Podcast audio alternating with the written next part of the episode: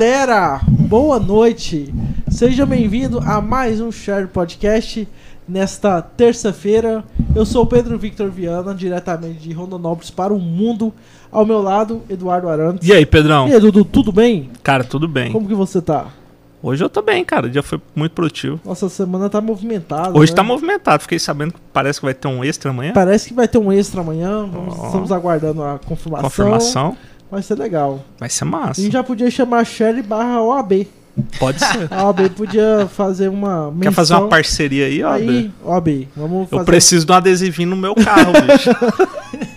Hoje estamos com um convidado especial. Muito Que especial. hoje estamos querendo trazer ele aqui faz tempo. Cara, e o cara só dando É, cano é na que é gente, né, bicho? estrela, É que tem, tem uns livros de advogado Tem. em Rondonópolis, né? Aí quando o cara chega nos patamares é difícil. Tipo pa- patamar Nelson Williams, assim, né? é, tipo assim, Blogueiro Nelson Williams do. Cerrado aqui, do Pantanal, Não, o cara já viaja de avião direto, pô, né? pra atender cliente. Pra atender cliente. Estamos hoje aqui com o doutor. Doutor. Doutor, Eu, né? não, eu não consigo chamar ele de Eu doutor. também me não desculpa, chamo, me mas desculpa. tem que ser, formal, pô. Então tá. Doutor Igor Giraldi. E aí, E aí, Igor? boa noite, tudo bom, Tudo Pedro? bom, cara? Tudo, tudo bem, graças a Deus. É muito bom te receber aqui, Você viu? já começou o podcast me blasfemando, né, cara? Não, cara. Mas Boa. veja isso como uma, uma- algo bom, pô. Não. Se você não está tão acessível, quer dizer que você está Com muito trabalho, muito agenda trabalho. É lotada, fazer tipo diversos de pessoa cursos. que você falou, vamos, vamos, vamos, é porque tá, É. tá uma Tipo, coisa errada. É, você convida a pessoa e fala bem assim, amanhã que horas? Ou pior, né? Hoje que horas? Não, calma, daqui 15 dias. Ah, tá bom. Ah, eu tenho uma agenda. Mas É. não sou estrelinha e não gosto que me chame de doutor. Você acredita? Ah, É. para. Não gosto, sério. Tô falando, não gosto. Não mesmo. Não mesmo. Principalmente por colegas ou quem quer que seja, não gosto. Pode chamar de Igor. Não tenho Ah. doutorado, não faço questão de chamar de doutor. Obviamente que nas situações lá de fórum, audiência, etc, né? Tem toda aquela. né? Não tem a cordialidade. É, mas não faço questão, não. É. Não Então- tem essas Então vaidades. você é diferente, porque de vez em quando a gente vê uns, uns, Pô, tem uns, tem uns uns advogados aí bicho, que que se não chamar de doutor, dá É, ruim. Dá ruim. Principal- principalmente advogado tá começando, né? Mas adora, né? Adora. Advogado tá começando é duas coisas que adora. É pegar o adesivinho da OAB e colocar no carro. E a outra coisa é dar carteirada da, da OAB, assim, ó. Aqui, ó. Eu tenho carteira da OAB, bicho. Meu passaporte aqui da OAB. É duas coisas que advogado tá começando, gosta. Você, pelo jeito, já passou essa fase. Não, né? já tem alguns anos de estrada. aí. Mas nem no início eu não era assim, não. Sempre fui tranquilo. É, É, sério, tranquilo. massa. Vamos falar dos patrocinadores Vamos falar dos patrocinadores. e aí a gente volta pro papo. Vamos. Pô, bonito sua camiseta. Cara, isso aqui é uma referência que a gente vai conversar muito com o Igor sobre o Kennedy Space Center. Ah, entendi. Que o Igor já foi lá.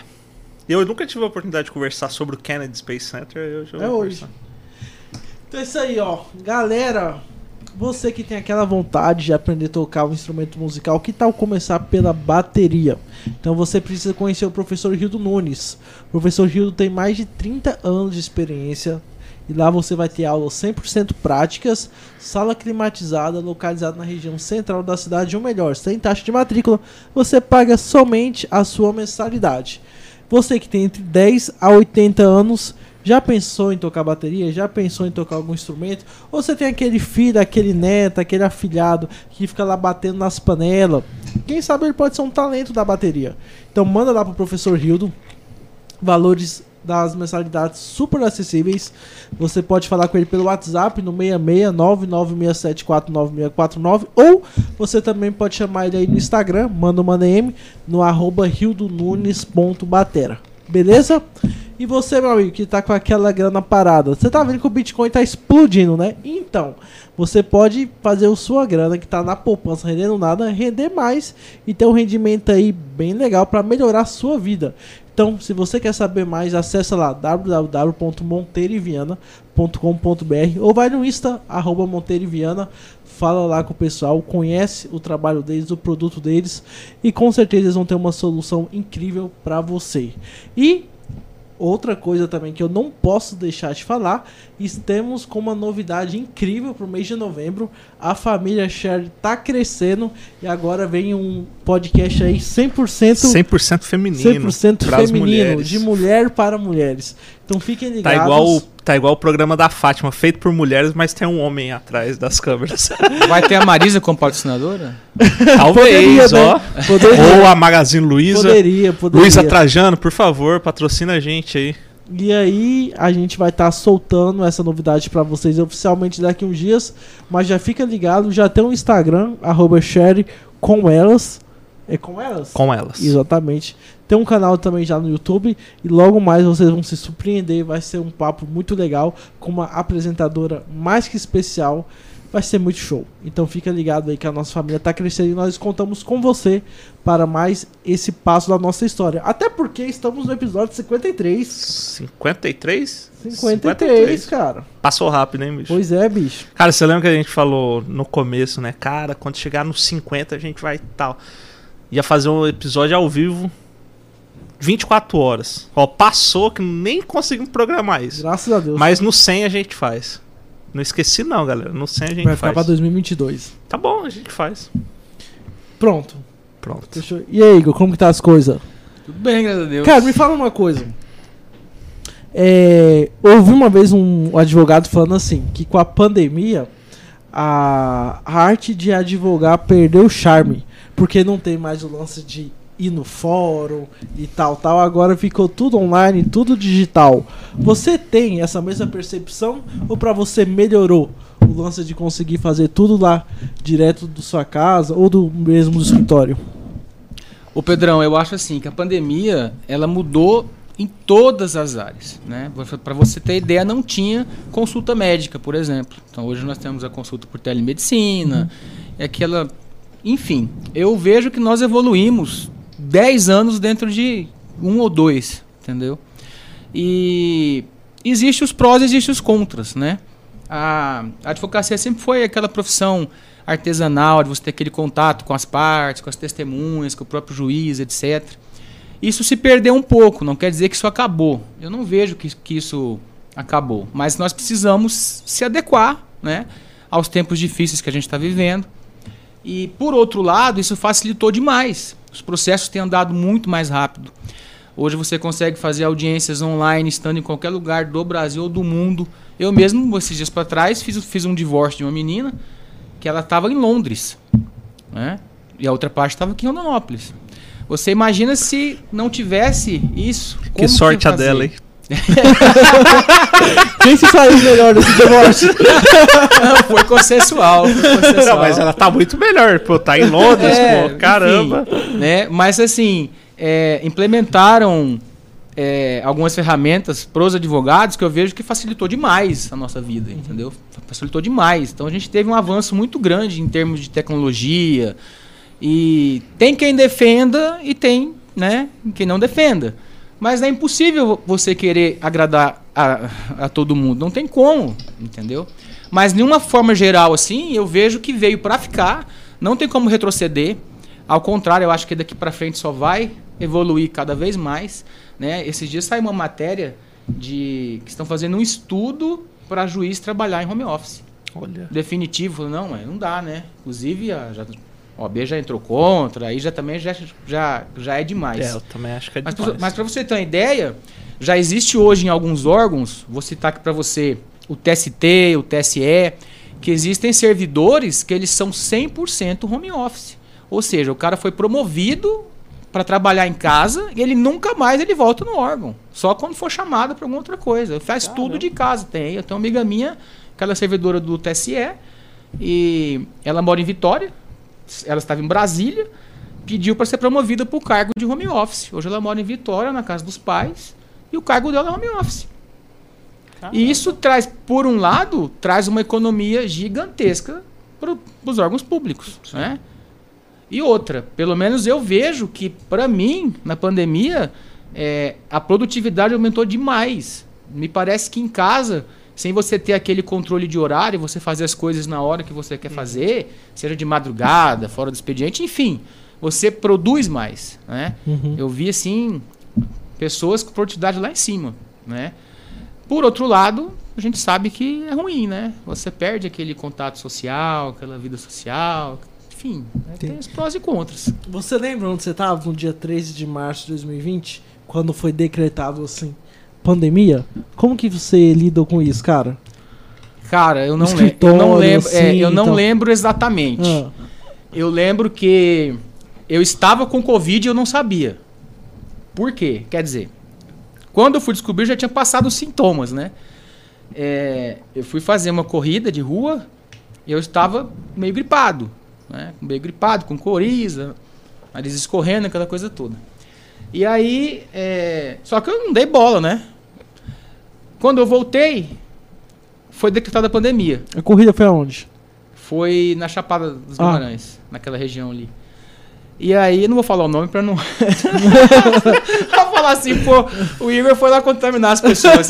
Mas eu não, não sabia, né? Aí quando eu voltei, que eu tava ruim, eu fiquei em casa, aí já tava. Deu aquele, aquele lockdown, né? O primeiro lockdown.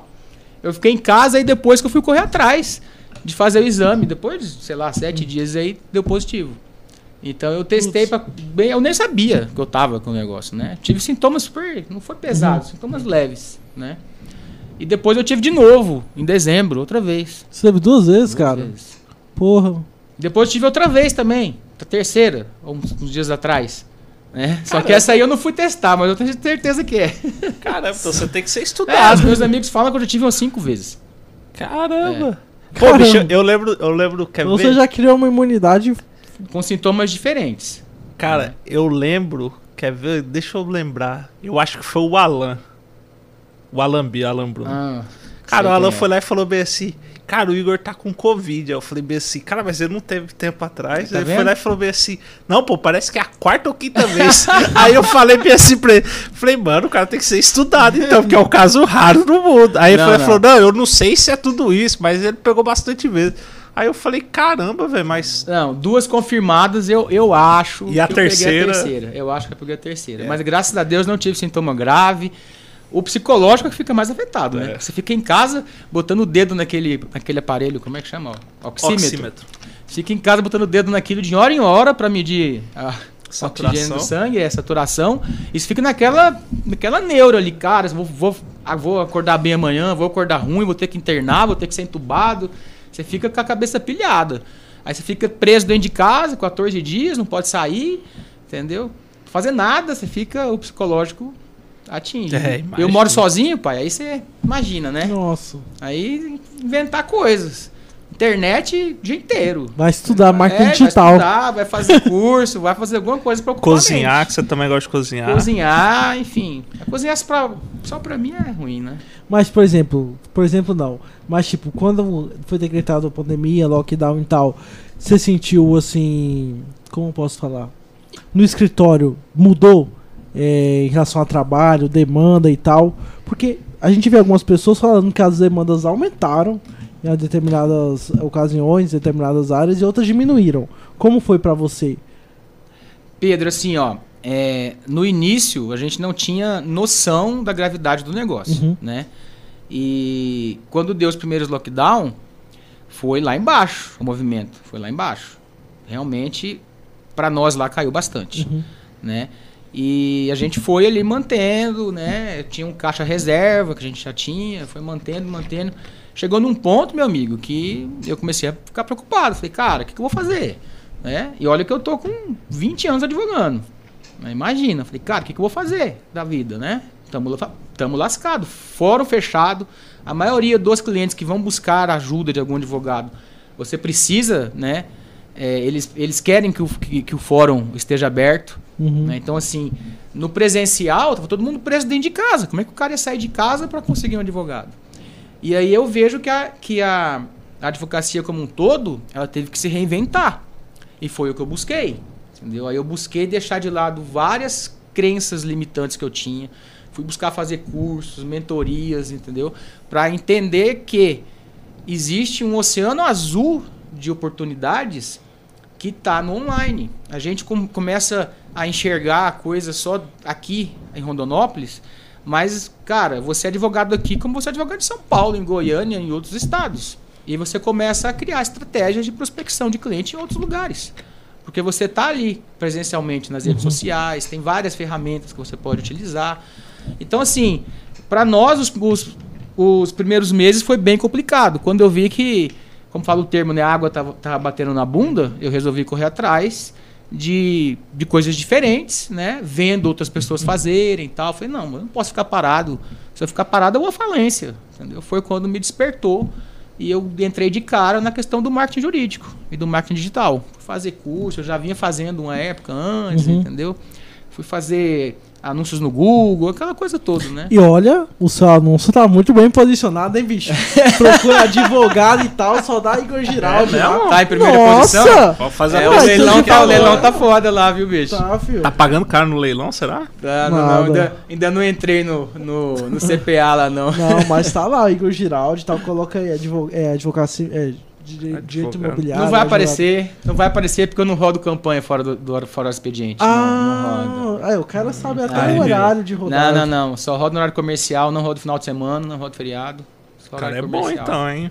É. Porque não adianta, o, o cliente que vem da internet, ele quer atendimento na hora. É o que a gente chama do, do, do- do lead, né? Aham. Que é o prospecto, lead, É um lead cliente. quente, já Exatamente. Então, por exemplo, se eu deixar uma campanha rodando no sábado, o lead chega lá no WhatsApp do, do escritório, não tem ninguém para atender, porque a equipe está toda em casa. Agora, né? Uhum. Tudo em casa. Chega segunda-feira, nem adianta chamar o cara, já vou atrás de outro. É igual médico. Você vai atrás de um médico, você quer ser atendido na hora. né? Entendi. Aí o lead esfria, a gente desistiu de rodar a campanha. Final Cara, você tá falando do negócio, eu lembrei do- da história aqui, diz que o, o Casimiro, Casimiro Miguel lá da, da TNT, ele foi lá e falou bem assim que chegou no dia 24, a hemorroida dele atacou, ele precisava ir no médico, ele nunca tinha, não sabia o que que era. Aí ele foi lá e ligou pro, pro não é urologista, é outro nome. É urologista? É, urologista, acho que é urologista. Aí foi lá, foi fazer, cara. Falou, não, tem vaga amanhã, ué, mas amanhã é Natal. Não, não, pode vir que eu te atendo. Aí ele falou bem assim, rapaz, eu já vi que médico gosta de ganhar dinheiro, mas nesse nível de deixar de estar com a família pra ver o negócio do outro é absurdo, hein?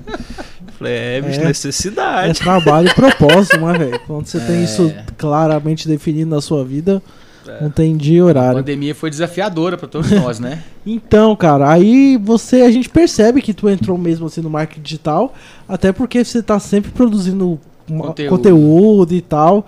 E cara, você falou uma coisa aqui que eu gostei que eu queria que você falasse mais sobre isso, tipo assim, você falou no antes da gente entrar ao vivo, pô, depois de seis meses de constância que você começou a ver resultado. Cara, isso aí é um negócio.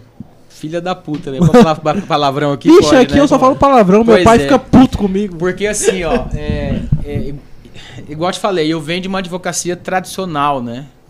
Digamos assim, engessada, é tradicional, conservadora, né? Então, assim, eu sempre fazia. Eu tinha o meu Instagram como né, hobby para, sei lá, mostrar minha vida, Uhum. postar bobagem, meme, esses negócios, né?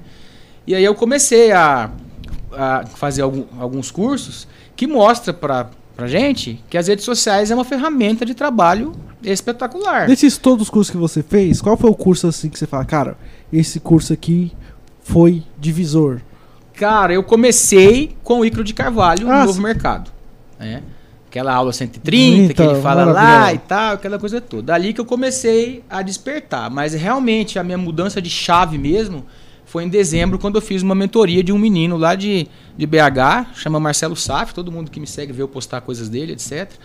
É um guri de, de, de 25 anos Caramba. que ele já prospectou mais de 3 mil clientes através da internet e ele já faturou mais de 6 milhões de reais em dois anos. Então, assim, é, não é um advogado de palco, não é. Uhum. Eu sou muito. Como eu sou muito conservador, eu fui investigante antes de entrar no curso do cara. E aí agora teve evento presencial lá em BH, todo mundo reunido. Você chegou aí ou não? Cheguei aí, Você conheci o cara, conheci o escritório do cara. Realmente o menino é fora da curva. Então, essa mentoria que ele dá lá, é, ele ensina o, o- o advogado prospectar cliente na- nas redes sociais, no digital. Entendeu? Ele mostra um oceano azul, assim, pra quem faz o curso. Foi o que mudou a minha vida, assim, a chave, né? Uhum. Foi o que girou a chave de vez. Mas, assim, como eu vinha de uma advocacia tradicionalista, eu ficava com aquele receio de botar as caras, né? Botar as caras no Instagram e tal, né? E, e assim, em que pede ser muito extrovertido, brincar sempre, enfim. E, mas eu tive que começar. Como é que você começa? Criando conteúdo. Porque diferente do Google, que você vai lá pesquisar alguma coisa, o Instagram é uma rede de engajamento, diferente do Google. Então as pessoas engajam com o seu conteúdo. E no Instagram, as pessoas se conectam com pessoas. Né? Então, perfil de advogado é um negócio chato pra caramba. Entendeu? Chatão, né? Então, assim, tem que ser um negócio mesclado. Você posta conteúdo, posta da sua vida, posta que tá na academia, posta que tá viajando. O seu público vai engajar com você. Vão ter pessoas que vão gostar, vão ter pessoas que não vão gostar, tá tudo bem, porque você não, não, não é obrigado a agradar é todo mundo. É só dar um follow lá, deixa de seguir, acabou. Acabou, fim. Entendeu? Fim. Vai ter os haters que vão mandar mensagem te xingando, que você postou isso, postou aquilo. Mas você tem que ter uma constância. O que, que é uma constância? Só quem faz conteúdo no Insta sabe. Cara, é foda demais. Porque você tem que estar todo dia ali postando conteúdo, fazendo history, fazendo feed, postando conteúdo. Porque senão você não tem constância, você não vai ter resultado. Como eu falo ainda mais, eu acho que constância vale para tudo na vida. Não só para conteúdo de, de rede social. Ah, eu vou na academia só um mês. Você não tem constância. Entendeu? Então você tem, tem que botar um objetivo e ter uma constância. Aí isso vai criando, vai virando um hábito. A hora que vira um hábito, fica fácil de, de, de você fazer. Mas hoje, por exemplo, quando eu comecei, eu comecei sozinho, né? Hoje eu já tenho uma agência que me ajuda. Não no conteúdo. O conteúdo eu não delego. O conteúdo eu mesmo que faço, né? O que você vê lá que eu estou falando, os posts, os textos dos posts, tudo sou eu que faço. Eu mando para a agência, eles somente fazem os criativos, porque senão eu tava lascado, né? Se fosse fazer tudo, não tem jeito. E eu sempre fui, eu sempre fui muito centralizador. Eu tive que, que, que, que começar a descentralizar um pouco para poder ter um pouco mais de, de liberdade para fazer as coisas, entendeu? E foi dando certo, cara. Eu comecei acho que em janeiro, com muito conteúdo, fui postando, postando, postando, postando, postando. Então hoje eu tenho um percentual já de clientes meus que não me conhecem pessoalmente, né? É, eu tenho resultados toda semana no direct, pessoas que chamam, querem, querem fazer consulta, querem análise de caso, querem contratar, entendeu? E eu não preciso fazer aquela propaganda que a OAB proíbe, que é você captar o cliente. Porque, na verdade, existe uma diferença de captação para prospecção. O que muita gente acha, muito colega fala, ah, mas eu não vou lá na rede social, eu não vou lá fazer é, conteúdo, porque senão eu vou tomar um processo ético. Mas nunca foi proibido advogado postar conteúdo informativo nas redes sociais. Nunca foi proibido, nem no código anterior, nem no provimento novo. Uhum. Você entendeu? Tem que saber como fazer. Porque você captar é quando você vai atrás do cliente. Vou dar um exemplo. A gente vê aqui bastante em Rondonópolis acontecer esses feirão limpa-nome. Ah, feirão Serasa, limpa-nome, negativado. O nego faz arrastão nos bairros, passa de casa em casa, leva aquela procuração lá com os campos uhum. em branco só para a pessoa preencher. A pessoa nem conhece o advogado, aquilo ali é uma captação da vida. Agora, você criar conteúdo na internet, você se posicionar em um determinado nicho, em determinada área, você começa a gerar uma autoridade sobre aquilo que você está falando ali. As pessoas vêm atrás de você. Ou seja, uma prospecção diferente de captação. E muitos colegas não sabem de, de, é, é diferenciar isso aí. Entendeu? Então, assim, foi quebras de paradigma, sabe, cara? Fui quebrando várias crenças. Uma delas, uma delas foi essa, de estar no, no, no digital. E o meu escritório, ele era ge ge generalista, nós fazíamos de tudo. Infelizmente, no digital não dá para você ser um generalista. No digital você tem que se posicionar. Porque, assim, você tem que procurar saber qual o público que você quer atingir. E a gente aprende no curso que eu fiz lá, que eles falam, eles falam, eles falam bastante assim, que o pato ele faz três coisas. Ele anda, nada e voa. Mas ele não faz nenhuma né, é. né, nenhuma bem. Uhum. Você entendeu? É a mesma coisa do advogado generalista que está na, nas redes sociais. O cara está postando lá direito de família, direito tributário, direito agrário. Você não sabe o que, que o cara faz.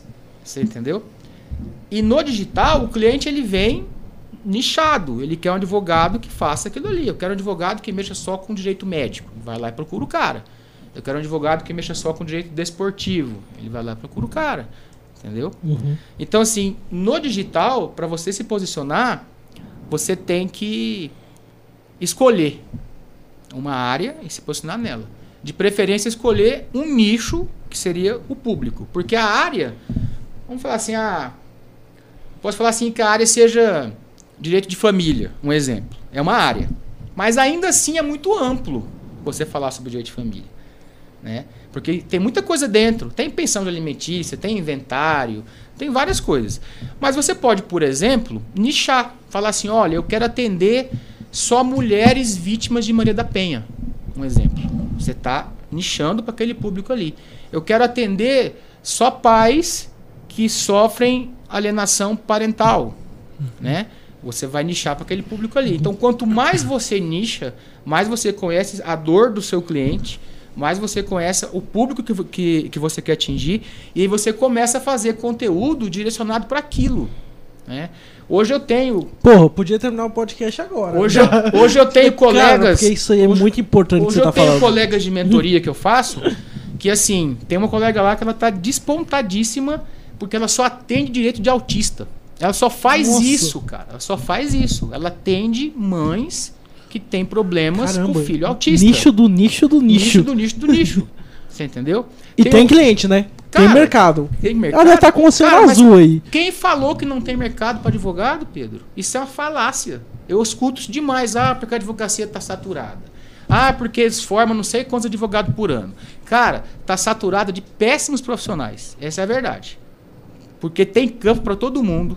Agora que liberaram né, as, o- os patrocinados no Instagram, que liberaram a, a publicidade, né? Cara, tem um oceano azul pe- é, é pela frente. Basta o advogado ter um pouco de pôr a, a cabeça para pensar que tem muita área. E eu não vou longe não. Não vou longe não.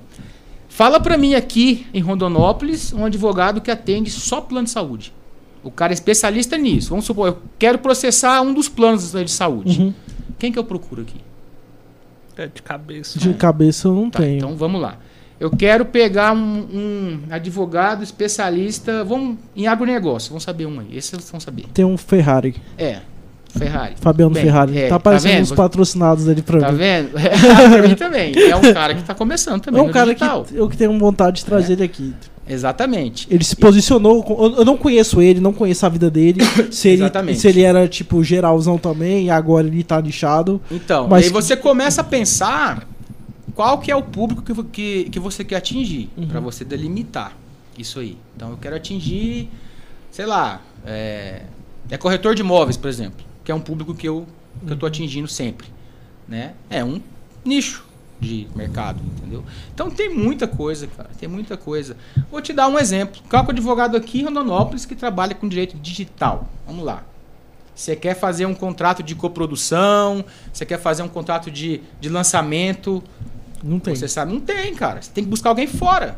Fala pra mim um, um- um advogado especialista em LGPD em Rondonópolis. Não tem. Tem que buscar fora. Fala um, um advogado que é especialista em criação de holdings. Não tem. Tem o cara que sabe fazer, tem quem sabe fazer. Mas ele não faz só isso. Uhum. Ele faz isso e faz um monte de outra coisa. No offline, no presencial, tá tudo certo. Tudo certo. Você pode fazer o que você quiser, faz tudo, faz divórcio, faz tudo, faz, enfim. Só que no, no digital, que é o que a gente está tá, ah, tá conversando aqui, Uhum. Tem que se especializar. Você tem que ser es- especialista naquilo que você está falando. E quando eu digo especialista, não é você ter o título de pós-graduação, não é isso. É você entender daquilo ali. Porque o cliente hoje não vai lá no seu escritório vai me perguntar ah, quando é que está seu diploma de pós-graduação. Ninguém pergunta. Você entendeu? Então você pode ter o título, porque você foi lá estudou para saber aquilo ali. Mas você pode se posicionar na- nas, nas redes sociais como especialista, conhecedor daquele assunto. E aí vem aquilo, aquela crença. Eu tinha uma crença é, é, limitante muito assim. Cara, mas aí eu vou me, vou me posicionar na área de imóveis e o restante? Vou perder trabalho. Não vou pegar mais divórcio, não vou pegar mais inventário. Não vou É outra falácia. Por quê? Você, é, você nichar em uma determinada área, Pedro, é, é um processo. Só um minuto. Não é um- O áudio dele tá bom? Tá? É porque Tá bom? eu fico Esse com é um- medo só de ficar meio Então. baixo. É, é um processo você nichar. Você não vai fazer isso, você, é, você não vai abandonar as outras áreas Uhum. no seu escritório porque você está fazendo só uma área no online, nas redes sociais, enfim. Não é isso. Só que você se posicionando nas redes sociais em uma determinada área, você começa a fortalecer o seu offline.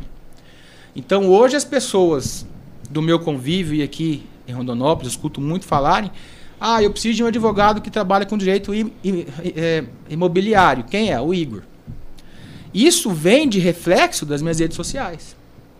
Só que o meu escritório ainda atende outras áreas. Eu atendo consumidor, eu atendo produtor rural, eu atendo empresa, eu atendo trabalhista. E eu tenho as pessoas da, da, da minha equipe que têm aptidões para essas áreas e que atendem, entendeu?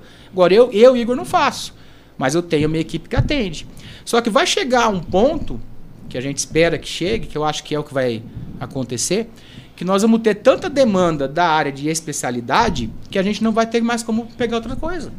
O cara vai chegar para mim, ó, eu tenho, eu tenho que fazer um divórcio. Cara, não, não consigo pegar. Eu, eu tenho tanta demanda a respeito de imóveis que eu não tenho como pegar. Aí o que, que acontece? Você vai fazer parcerias com outros colegas. Vai fazer parcerias com outros colegas e vai direcionar o cliente para outro colega e vai ter participação também nisso. Você entendeu? Uhum. Então hoje eu, eu vejo isso aí. Eu tinha muito essa crença de, ah, eu vou ter que nichar, vou deixar para trás um monte de coisa. E não. Né? Não, não é isso que acontece. Então, assim, isso é crença limitante. Hoje em dia, quem, quem quer. Quem quer realmente tem que se posicionar. Não adianta ficar lá, lá, lá no Instagram fazendo isso de divórcio, de consumidor, de trânsito, de, de, de criminal. Não. Tem que se posicionar e falar: "Ah, eu sou o cara nessa área aqui. E criar conteúdo. Você só ganha autoridade criando conteúdo. Né? E é isso que acontece. Dentro do, do direito imobiliário, assim, qual é a mai- maior dificuldade, assim, que você, quando começou, você teve? Porque eu acho que é um, é um negócio, assim, dentro do direito muito amplo e tem muitas regrinhas, assim, que não se aplica, tipo, não é uma cartilha pronta. Porque tem gente que quer, vamos colocar um exemplo, a pessoa, ela quer construir um condomínio, tem uma diferença de um condomínio pro loteamento. Tem. Não é a mesma especificação e tal. Não. Cara, qual que é, tipo, dentro do direito imobiliário, qual que é a maior dificuldade, assim, pro advogado que, que vai ingressar nessa área? E dando um adendo a essa pergunta, é, Uma pergunta boa, né, bicho? como que você entrou ou falou, cara, eu quero ser especialista nisso aqui? Tá, então vamos lá. É, Essa pergunta é boa, eu sabe vou- por quê? tá. Porque uma vez você postou qual que é a diferença do, do condomínio pro loteamento. Você tá lembrou, te tá seguindo, vendo? ó? Tá, te vendo? seguindo. O cara já tá, tá consumindo o seu conteúdo. Eu vou responder a primeira pergunta do Pedro, que ele falou como que, Aham. que, que eu nichei. Bom, vamos lá. É, em 2019, eu fiz um, um curso avançado de Direito Imobiliário. E eu gostei muito da área. E eu comecei a perguntar para algumas pessoas aqui de Rondonópolis, específicas dessa área da, da construção civil, né, etc., quem que era o advogado que, que atendia só isso. E os caras eram de fora. Era um cara de Goiânia, era um cara de São Paulo, que atendia uma das maiores construtoras aqui, as duas maiores. E eu comecei a ficar pensando, eu falei, mas está errado aí. Por que, que tem que vir um cara de fora para atender aqui? Né? E aí eu tinha acabado de, de, de fazer o curso, estava quente a matéria, né? Falei, cara, eu vou, vou dar uma, uma guinada nisso aí, né? E o que, que eu fiz? É, eu, tinha, eu tenho muitos amigos que possuem imobiliárias aqui. Resolvi fazer uns, tre- um- um- uns treinamentos com os corretores. Né? Ensinar eles como que analisa documento, como que faz uma transação um pouco mais segura, quais os tipos dos, dos contratos que tem, aquela coisa toda. E aí é, eu fui em cada uma delas fazer isso aí. Fui em cada uma delas dando esses workshops, né? E o pessoal começou a gostar e começou a me incentivar. Não, Igor, faz essa área aí porque não tem ninguém aqui e tal, aquela coisa toda. E comecei a fazer. E gostei demais da área e tamo aí, entendeu? Não- eu acho que na verdade não fui eu que escolhi a área, acho que foi a área que É. me escolheu, entendeu? Agora deixa eu fazer uma pergunta meio Falta besta. responder do, do, Não, do sim. Eduardo. Aí quando você começou a esse trabalho de nas imobiliárias, começou a vir demanda da área? Cara, na verdade eu já tinha uma demanda bem discreta, Uhum. entendeu? Depois disso começou a vir demanda. As Entendi. pessoas começaram a me indicar, começaram a falar, coisa toda, né? Legal.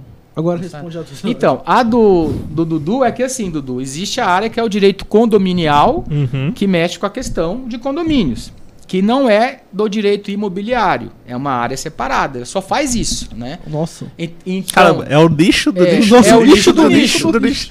Sabe aquela. Sabe quando você vai lá e fala ver se eu quero um armário? Então, aí você vai lá e fala ver se eu quero um, a- um armário com gaveteiro, mas que dentro do gaveteiro tem esporte pra colocar os meus relógios. É mais ou menos no isso. direito imobiliário, você estuda, vamos dizer assim, de uma forma ampla sobre condomínios, né?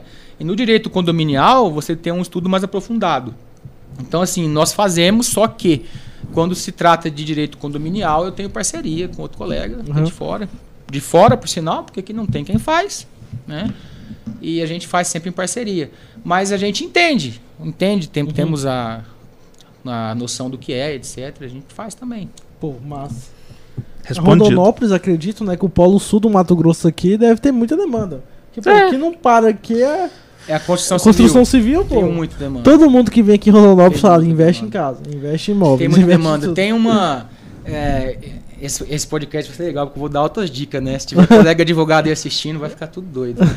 É, tem uma lei agora de 2017 que ela chama REURB Lei de Re- Regularização de, de Imóveis Urbanos. E no Brasil, acredite, metade dos imóveis são irregulares. São lotes que tem casa em cima que não está verbado na matrícula. Aham. São construção feita sem alvará da prefeitura. Tem um, o que você pensar existe. É terreno que está em nome de quem já morreu e a pessoa está lá em cima. Existe uma série de situações. Né? E essa lei veio para facilitar as pessoas a regularizarem esses imóveis.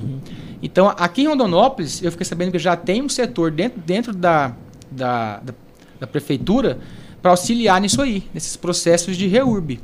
In- Inclusive, teve, acho, al- alguns dias atrás, eles fizeram de um bairro inteiro.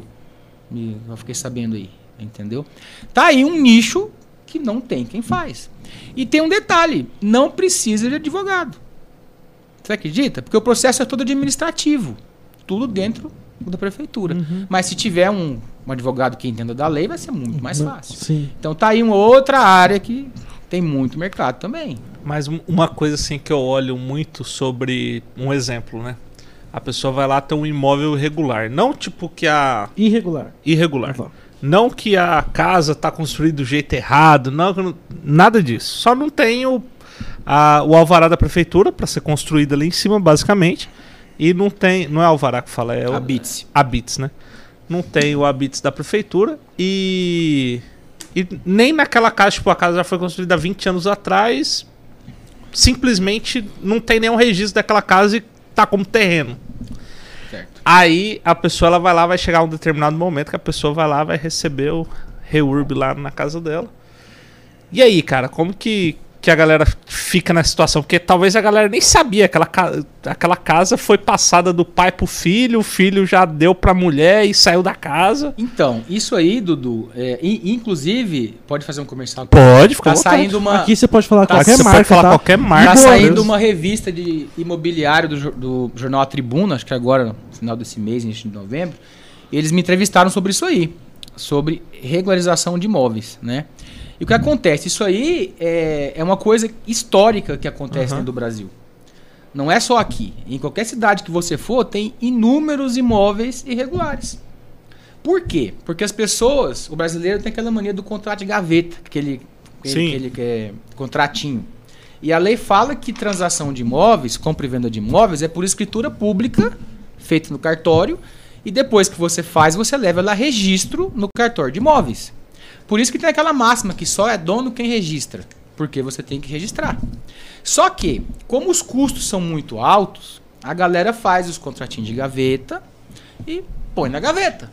E o imóvel fica lá. Do jeito que tá, é, irregular, no nome de quem vendeu. Aí o cara morre e tá o pepino pra resolver. Hum. Você entendeu? Ou tá só o lote, a casa tá, tá, tá construída. E isso causa uma série de problemas. Né? Por quê? Vamos lá. Primeiro, o IPTU. Né? A prefeitura deixa de recolher o IPTU Uhum. maior, digamos assim. Quem tá com uma casa averbada em cima do terreno tá pagando alíquota territorial, Porque o IPTU tem duas alíquotas: é imposto predial e territorial urbano. Então tem a alíquota predial, que é quando tem a construção, Uhum. e tem a alíquota terri- territorial, quando só tem o terreno. Por isso que a prefeitura fala, ah, faz calçada, faz muro, que você vai pagar menos, né?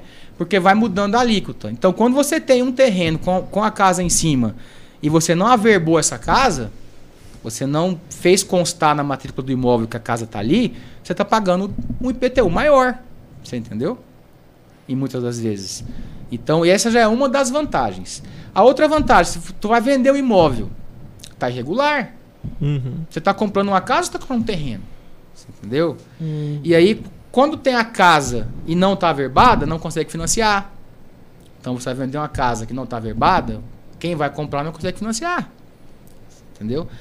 Outras situações que a gente pega lá, é, imóveis que são vendidos para duas pessoas. Você comprou no contrato, deixou lá, sei lá, às vezes o vendedor usou de má fé, tem boa índole, e vendeu para uma segunda pessoa. Essa segunda pessoa pega, vai no cartório, faz a escritura e registra. Quem que é o dono? O segundo que comprou. E aí o cara que estava com, com, com o contratinho de gaveta vai perder o imóvel. Porque não seguiu a forma que a lei prescreve. Você tá entendendo? Então, assim, é muita situação, cara, que as pessoas não, é, não têm noção da, da gravidade e deixa passar. Vai passando, vai passando, vai passando. Na hora que vê, tá o problema Gigante. Pra resolver. pra resolver. Aí fica mais caro, mais custoso, mais demorado, tem que estar na justiça, tem que fazer um monte de coisa. Aí chega no advogado e fala bem assim: Eu vou perder minha casa. Aí o Igor fala bem assim: Não, mas peraí, o que, que você fez? Eu não fiz o contrato. Aí você também merece um parabéns, né? Parabéns pra você. Você Ó, pagou o- e não. O Luciano tá na nossa audiência, falou bem assim: ó, Meu advogado e meu amigo, Luciano Bezerra. Ah, amigo meu também.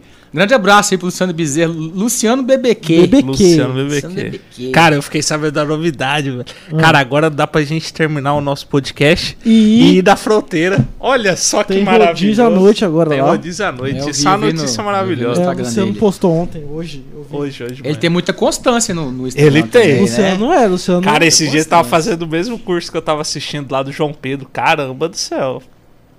Vai decolar, daqui a pouco Toda vai hora ter o Luciano tá estudando. É. Ah, é por um cara fantástico. Por isso que ele se tornou referência, né, bicho? Referência. Ele é meu amigo e é meu cliente também. E DJ ainda, né? E DJ E nas DJ horas de vagas. flashback. De Flashback. flashback. Ou falando de flashback. vai ter uma noite do flashback. Vai. Então os caras Lá vão, no vão Vitrine. trazer Dia aqui 12 o... de novembro, lá no Vitrine. É. Os caras vão trazer o... Double U. Double U. É o Double Pers que tá trazendo, grande Pers. Olha só, bicho. Double U. 12 de novembro. Você vai? W, Você vai? DJ Corpinho e DJ DJ, Corpinho Celso. também. Salve DJ Corpinho. Você vai, só. Eu tô querendo. É. Vai ser bom, cara. Eu tô achando que eu vou. Que dia que é? Dia 12 de 12 de novembro. novembro. 12? Porra, não vou 12, estar aqui. Você não vai estar aqui? Não, pô, podia ir, hein, velho. Pô, você só viaja, bicho. Ai, ai. Você gosta de flashback? Gosto, Cê- pô. Você tem quantos anos, Pedro? 27. Ah, mas meus pais, né, cara? Meu pai é. Ouvia isso antigamente e tal. Cara, eu, eu amo flashback, cara. É Nossa. legal, pô. Ô, minha mãe tinha aquele As Velhinhas da Hit Soul. Nossa. Nossa, isso era bom. Antigo. I don't wanna, wanna Nossa. Já tá no ritmo já. Cara, eu tenho guardado num drive todos os CDs da Rondo Keep. Uau. Sério. Eram os CDs, nós transformamos pra MP3. Caramba. Então, Caramba, bicho. Rondo Keep. Quem lembra da Rondo Keep? Faz tempo Rom- isso aí. Daí isso é tempo. A Rondo aí. Keep era onde era a frutaria goiana ali na Arnaldo Aham. Estevão. Era a Rondo Keep. Cara, isso aí é muito tempo. Isso aí é o quê?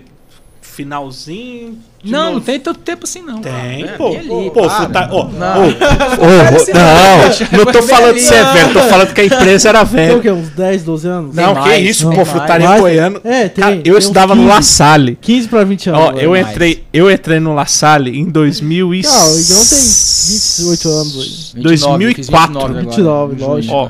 Eu entrei em 2004 no La Salle. Já existia frutaria do Goiano. Mas não era ali. Na esquina?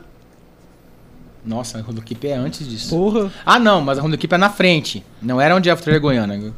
Não, era Enganado. onde é que era ali Era a... na frente. Só onde é- portas. É, exatamente. Ali onde era só portas. Igor, você é de Rondonópolis? Nascido e criado Nascido e criado aqui? Estudou aonde? Na infância? Vixe, cara, eu era problema, hein? Sério? sério. Seu pai teve muito trabalho com você, Igor? Teve. Cara, eu passei acho que por todos os colégios do Lopes, pra você pensar. Sério, Igor? Sério. Eu estudei no La Salle. Estudei, vou, vou tentar os que, os que eu lembro. Ah. Estudei no Sagrado. Estudei no La Salle. Estudei no CI. Estudei no 13 de, de junho. 3 de junho. Estudei no Positivo. Estudei no Piaget. Acho que Piaget foi onde eu, ter- onde eu finalizei. Piaget. Eu me lembro. Foi. Minha última escola foi o Piaget. Caramba. Foi. Você era, você era convidado a se retirar? Cara, eu tive um pouco de azar que nos colégios, nos públicos, entravam em greve e aí eu mudei pro particular. Hum. Mas nos particulares eu era bem, bem danado, dava suspensão, enfim. Ah, no Adventista também. Caramba, um dar ano, um jeito. um ano em cada escola. Foi mais ou menos isso. Um No ano em cada Adventista também, escola. Eu era pepino, cara. Caramba. Eu era problema. Aí a professora sempre chamava, cadê a mãe desse menino? Cadê o patrão? Vamos ter reunião. Cara, eu nunca esqueço no positivo, cara. Eu entrei numa, numa confusão com um colega de sala, que eu quebrei a carteira no menino. Quê? É, eu peguei a carteira e taquei no menino, assim, cara. Deu. Fiquei suspenso um tempão. Que isso, cara?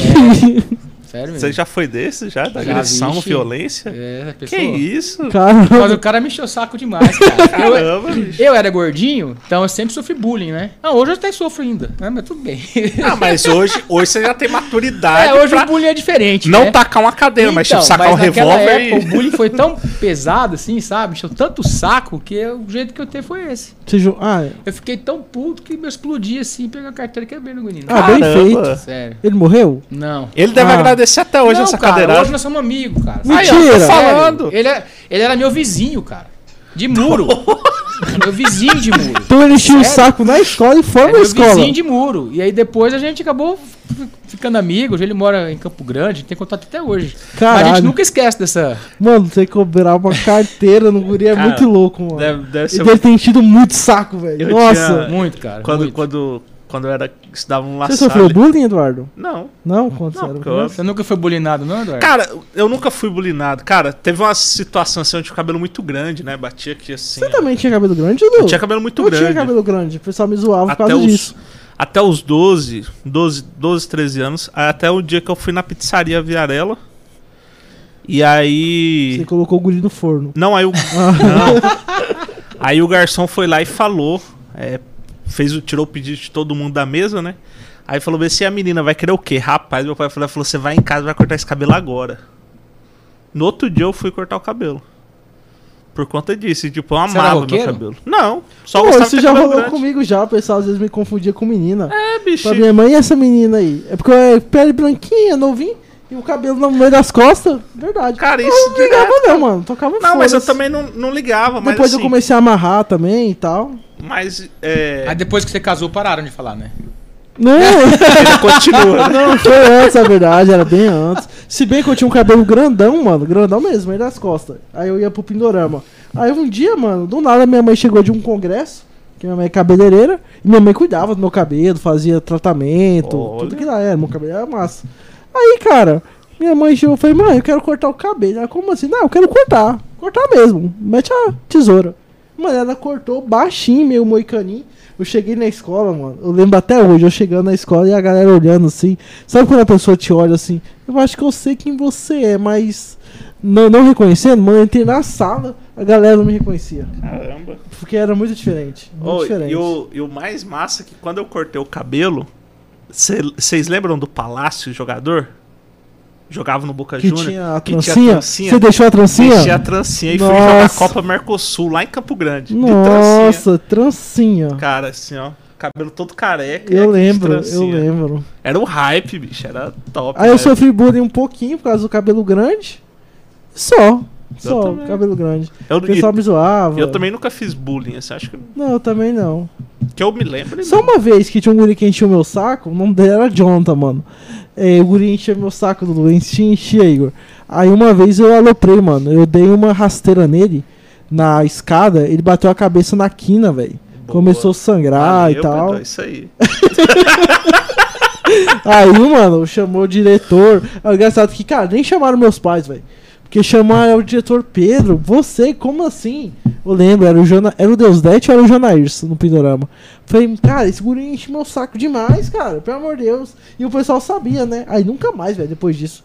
Ele até mudou de escola. Aí, ó, tá vendo? Bota É, eu Ficou com medo, né? cara. Se um chute fez isso, imagina o Não, e eu potencial E agressivo. eu não tenho jeito pra brigar nenhum, velho. Eu sou É, molão, tá Teve ligado? um, teve um fato lá no Piaget, que eu acho que fazia terceiro ano do segundo grau. Até se o, se o Haroldo estiver vendo esse podcast aí, o galera, eles vão lembrar. E acabou a luz, cara, no- no- na, na escola, né? E começou a ficar quente demais. E tinha uma tomada na parede assim, tava aberta a tampinha da tomada, tava só os fios pra fora, encapado com fita isolante. Ai, meu Deus. Eu peguei a carteira, sentei do lado, Olha desencapei os fios, liguei um fio com o outro. só. Puta Enrolei o fita isolante de novo e saí do- da, saí da, da- peguei a cadeira e botei de novo no meio da sala. E só eu e mais um da sala que, que viu fazendo, né? Eu fiz e o outro, o outro colega viu. Cara, quando voltou a luz, cara. Nossa, imagina. Nossa, pipocou ar-condicionado pra todo lado naquele dia Que gente. Meu isso, Deus. Pipocando em série, assim, pá, pá, pá, pá. Sei que daí as aulas foram suspensas, mas todo mundo embora. Enfim, depois de alguns dias, passado um tempo, não lembro, se 15, 20 dias, o Galeno me chamou lá embaixo na sala. Eu e o outro colega que tinha visto eu Nossa. fazer a treta. Alguém, alguém denunciou, alguém viu e falou. Ele tomou uma suspensão. Só que essa suspensão eu não contei pros meus pais. Entendeu? Essa aí eu cumpri a suspensão na, na rua. 30 dias indo pra escola. suspensão na rua. Caramba. Caralho, Foda, cara. foda. Ô, mas isso aí deve dar um prejuízo financeiro, não Pô, deu, não? Foi, Pra cara. caramba, bicho. você é É. O Jump, a gente é muito Faz tempo isso aí. Tá doido. Quem é da minha turma vai lembrar essa Meu história. Deus. Aqueles, aqueles ar-condicionado de gaveta ainda. Sim, Tá doido. eles de Imagina. gaveta ainda. Tá louco. caralho. Era desse nível as peripécias que a gente fazia. Tranquilo, o rolê do Igor é tranquilaço. Tranquilaço. Infância na paz, Eu não, eu não sei. exemplar. Eu não sei como é que tá o rolê do Igor agora, mas teve uma época que eu fui acompanhar o Igor, só que assim, o bom é que o rolê era da casa do Igor, e era churrasco, Igor's bebida. É. Tá até hoje? Não, o Nick não. mudou? O Nick? Não, a rede Da rede? é da mesma coisa. Cara, Mas as festas diminuiu bastante. não, É logicamente. porque, cara. assim, tinha uma época que eu lembro que, que o pessoal falava assim: ah, qual que é o rolê na cidade? Casa do Igor. Casa eu falei, porra, quem que é esse Igor, bicho? Porque o rolê no final de semana é a casa do cara. Cara, e tipo, toda quarta-feira a gente fazia um churrasco, ou era churrasco, ou era hamburgada. Acho que agora era... eu perdi a vez pro, pro Mudo, né? O apelido dele é Mudo. um- acho Não que é conheço. o, é o filho do neurologista. Eu não Ele conheço. tem uma chácara lá no Atlântico, os rolês agora é lá. É. É, todo mundo Sim, eu já fui lá uma vez. É aí. Já fui lá uma vez. Na frente do campo do REC. É, já diz fui lá uma agora vez. rolê Não, é lá. bom pra caramba lá. Eu não conheço. Mas se esfria à noite, não. cara, esfria de você Nem bater o parece queixo. um Lopes Nem parece um do nosso. Mas sim, tem que estar no, no, no inverno também. no grau. Agora no verão deve ser quente lá também, porque o REC é quente, velho. Cara, lá em São Paulo tá frio, velho. Tá 12 graus hoje lá, bota fé? 12 graus. Lá pode, né? Cara, me fala, aí tu teve essa infância tranquila e tal. Da onde que veio o direito, Igor? Nossa, essa história aí é longa, hein, cara.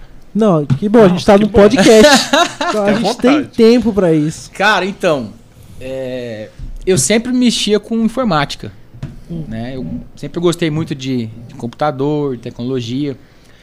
Então, é, meu primeiro emprego foi na churrascaria Trevão, do meu amigo Jailton, do Pesque Pague. E ele me contratou, eu tinha 16 anos, 15 eu acho, 15 ou 16 anos, para lançar as comandas da churrascaria no sistema. Então eu ia lá, acho que eu trabalhava meio período, não me lembro bem. Foi meu primeiro emprego. Depois disso aí, abriram aqui em Rondonópolis o primeiro provedor de internet, que era Netword. Não sei se vocês vão lembrar, ali onde era a Mil Mix da Lions, Hum, foi onde teve o primeiro provedor de internet daqui. E me convidaram para gerenciar o sistema do provedor. Então fui, Uhum. fui para São Paulo, fiz curso com os caras, tal, voltei e foi acho que meu segundo emprego. Fora isso, eu tinha antes disso um sistema na época, vocês não nem saber, chama BBS, que era um sistema online que eu cobrava assinatura do, do pessoal, trocava e-mail, era uma coisa bem assim, bem, bem pra trás Arcaica mesmo. É, não tinha nem e-mail na época ainda. O e-mail você entrava lá, Você você quer- tinha. quer beber? Eu quero, quero trago. aí, Eu trouxe o Dudu. refri sem álcool. Sem Cê- álcool, é maravilhoso. Pra mandar o e-mail, Sei. você entrava nessa Açúcar. BBS, escrevia o e-mail, ele ficava lá retido, aí tal hora da noite ele conectava com o servidor de São Paulo, mandava todos os e-mails para o servidor de São Paulo, é de São Paulo que para ia para fora, entendeu? Foi bem no, no- início mesmo. Aham. E aí depois dessa network eu trabalhei no provedor Terra. Trabalhei no no Terra, né, também fui administrador lá do sistema, Uhum. no Terra. Isso eu já estava, acho que já no início da faculdade já, 97, por aí. E aí do Terra eu trabalhei na Fundação Mato Grosso, também como chefe de TI lá na Fundação Mato Grosso. Aí você me pergunta como é que foi do direito. Foi assim, é, eu terminei o segundo grau com 15 anos, 15 ou 16. Eu tava- Com, eu- toda- com todos esses problemas, você ainda Sim, terminou novo, hein, é, bicho? Mas eu sempre, eu sempre fui autodidata, cara. Eu sempre estudei em casa, em, que- em que pese ter feito bagunça pra caramba, eu sempre estudei em casa. E aí, é, eu tinha 15 para 16 anos, eu fiz quatro, quatro vestibular, três para computação e um para direito aqui no Cesur. E eu passei nos quatro. Só que um era em Goiânia, o outro era em Campo Grande, um em Cuiabá na Unic e aqui direito no Cesur. E passei acho que em terceiro lugar aqui, aqui no pro curso de, de- de direito. E aí na época, minha irmã morava fora, né, fazendo curso para medicina, cursinho. E me- meus pais pegaram e falaram assim: "Ó, Igor, já que sua irmã já tá fora, né, vai criar mais, mais uma despesa pra gente, você tá muito novo, faz direito aqui, aí depois que você, que você, que você terminar, se você quiser, se você não gostar, aí você faz outra coisa e tal, né? E aí eu meio que caí na conversa do meu pai, né? Da minha mãe de fazer direito, né? Cara, mas cara, primeiro ano e segundo ano de direito era um pé no saco, cara. Chato demais, cara. Aquelas matérias sociologia, filosofia, era muito chato, cara. É muito chato mesmo, eu não, não gostava. Só que eu tava trabalhando na área de, de informática e fazendo direito. Quando eu entrei no quinto semestre, já no terceiro ano, que, que começou a entrar processo civil, aquela coisa toda, eu comecei a gostar mais. E comecei a pegar gosto. E aí foi. Foi quando eu saí da, da fundação e fui fazer estágio no fórum. Tinha um juiz aqui na época que ele jurisdicionava, acho que era a nona vara civil, hoje nem tem mais essa, essa vara. Doutor Antônio Horácio. Eu fui assessor dele por um bom tempo. E aí ele foi promovido para Cuiabá, para trabalhar em, eh, em Cuiabá. Me convidou para ir, eu não quis ir, porque eu tinha que voltar atrás na grade curricular uns seis meses. né? Então eu ia perder seis meses da, da faculdade se eu fosse para Cuiabá. Eu deveria ter ido, né? Hoje, enfim, não fui. E fiz o concurso para estagiário do Ministério Público. E passei. Eu fiquei um ano no Ministério Público como estagiário, rodando as promotorias. Então, Nossa, que bom. Você eu- foi de um é, lado a outro, né? Exatamente. Então lá eu De eu- magistrado eu, a é, promotoria. eu fui estagiário da promotoria do meio ambiente, da, da doutora Ivonete, fui, fui estagiário dela, que é uma conhecida aqui, né? Doutora Ivonete. Doutora Adalto, que se aposentou recentemente, fui estagiário da doutora Adalto. Fui estagiário do Marcos Regenoldi, não sei se vocês se lembram dele. Ele era dono daquela lan house, tinha aquela, aquela ponto X do lado do Plaza. Sim, era sim. do Marcos Regenoldi. Fui estagiário dele. Então eu transitei por todas as promotorias. O que me deu uma bagagem muito grande em relação a processo. Porque eu tive acesso a tudo quanto, com- tudo quanto é tipo de processo. Eu só não atuei na do júri. O restante eu fiz tudo. Entendeu? Fui na criminal, tráfico, tudo que você pensar eu fazia. Só que eu ficava um, dois meses em cada um, né? Que era um ano só de estágio. E aí eu formei, eu já estava gostando muito já do direito, já tinha abandonado a informática, porque também não adianta, né? Tem que focar, né? Sim. Eu ia fazer direito, ficar trabalhando no contrário, Uhum. não tinha nada a ver. Tinha- tive que focar. Aí eu terminei o curso de direito em dezembro, fiz o exame da ordem, passei. De prima?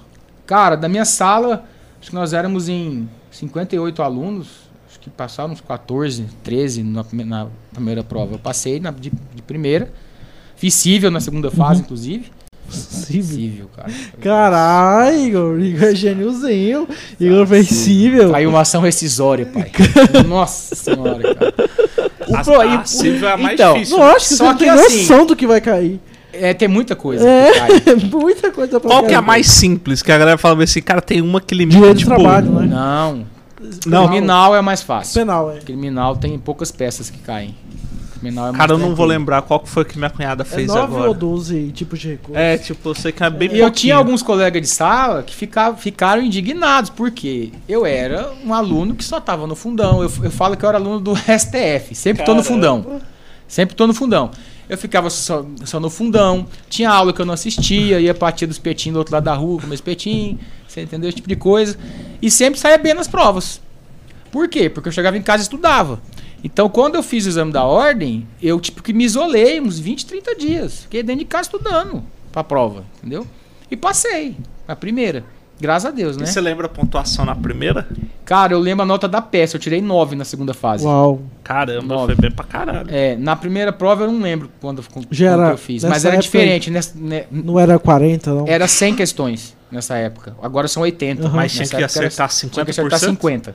É, que acertar metade da prova Caramba. pra entrar. Cara, agora, uma pessoa, o irmão do Léo, acertou quantas na. Kelvin. O Kelvin? 67. Cara, Aí, E é a 80. minha estagiária, ela acabou de fazer, ela acertou acho que 54 de 80. Não, mas Super o Kelvin bem. é gênio. É. O Kelvin é gênio. O Kelvin... Não, mas tipo, eu- eu fico olhando assim, cara. Pô, minha família tem muito advogado, cara. Tipo, a maioria só estudou, tentou fazer o AB. É, meu irmão foi, virou policial militar, meu tio usa bastante coisa pro trabalho dele, mas assim, não necessariamente. A minha prima, ela também tá no mesmo, na mesma atuação que a sua no direito imobiliário, só que o pai dela é dono de imobiliário, então assim facilitou a vida bastante pra ela, né? De tipo, é, não precisa sair emprego, é, procurando emprego na área. Vem trabalhar comigo. Então, assim, é uma coisa que facilita. Mas, tipo, a grande maioria das pessoas na minha família teve uma dificuldade em passar na OAB, cara. E assim, eu admiro quem tira essa nota. É altíssima, Você, velho. pô, a Débora ralou, Ô. Dudu, mas essa questão do exame da ordem, eu vejo que tem, no meu, na minha opinião, né, não é verdade absoluta, pelo amor de Deus, tem dois fatores aí que eu vejo que influenciam bastante. Primeiro, a qualidade do ensino jurídico aqui no Brasil. É. né? Essa questão que entrou aí, EAD, essas coisas todas, né? A qualidade caiu, isso é fato, você entendeu? E o aluno, cara, o aluno. Eu conheço colegas que vão lá só para bater presença. Só para bater presença. Então eu não entendo como, como que a pessoa vai para faculdade e, e não estuda. Eu não estudava, mas estudava em casa. Tem gente que, né?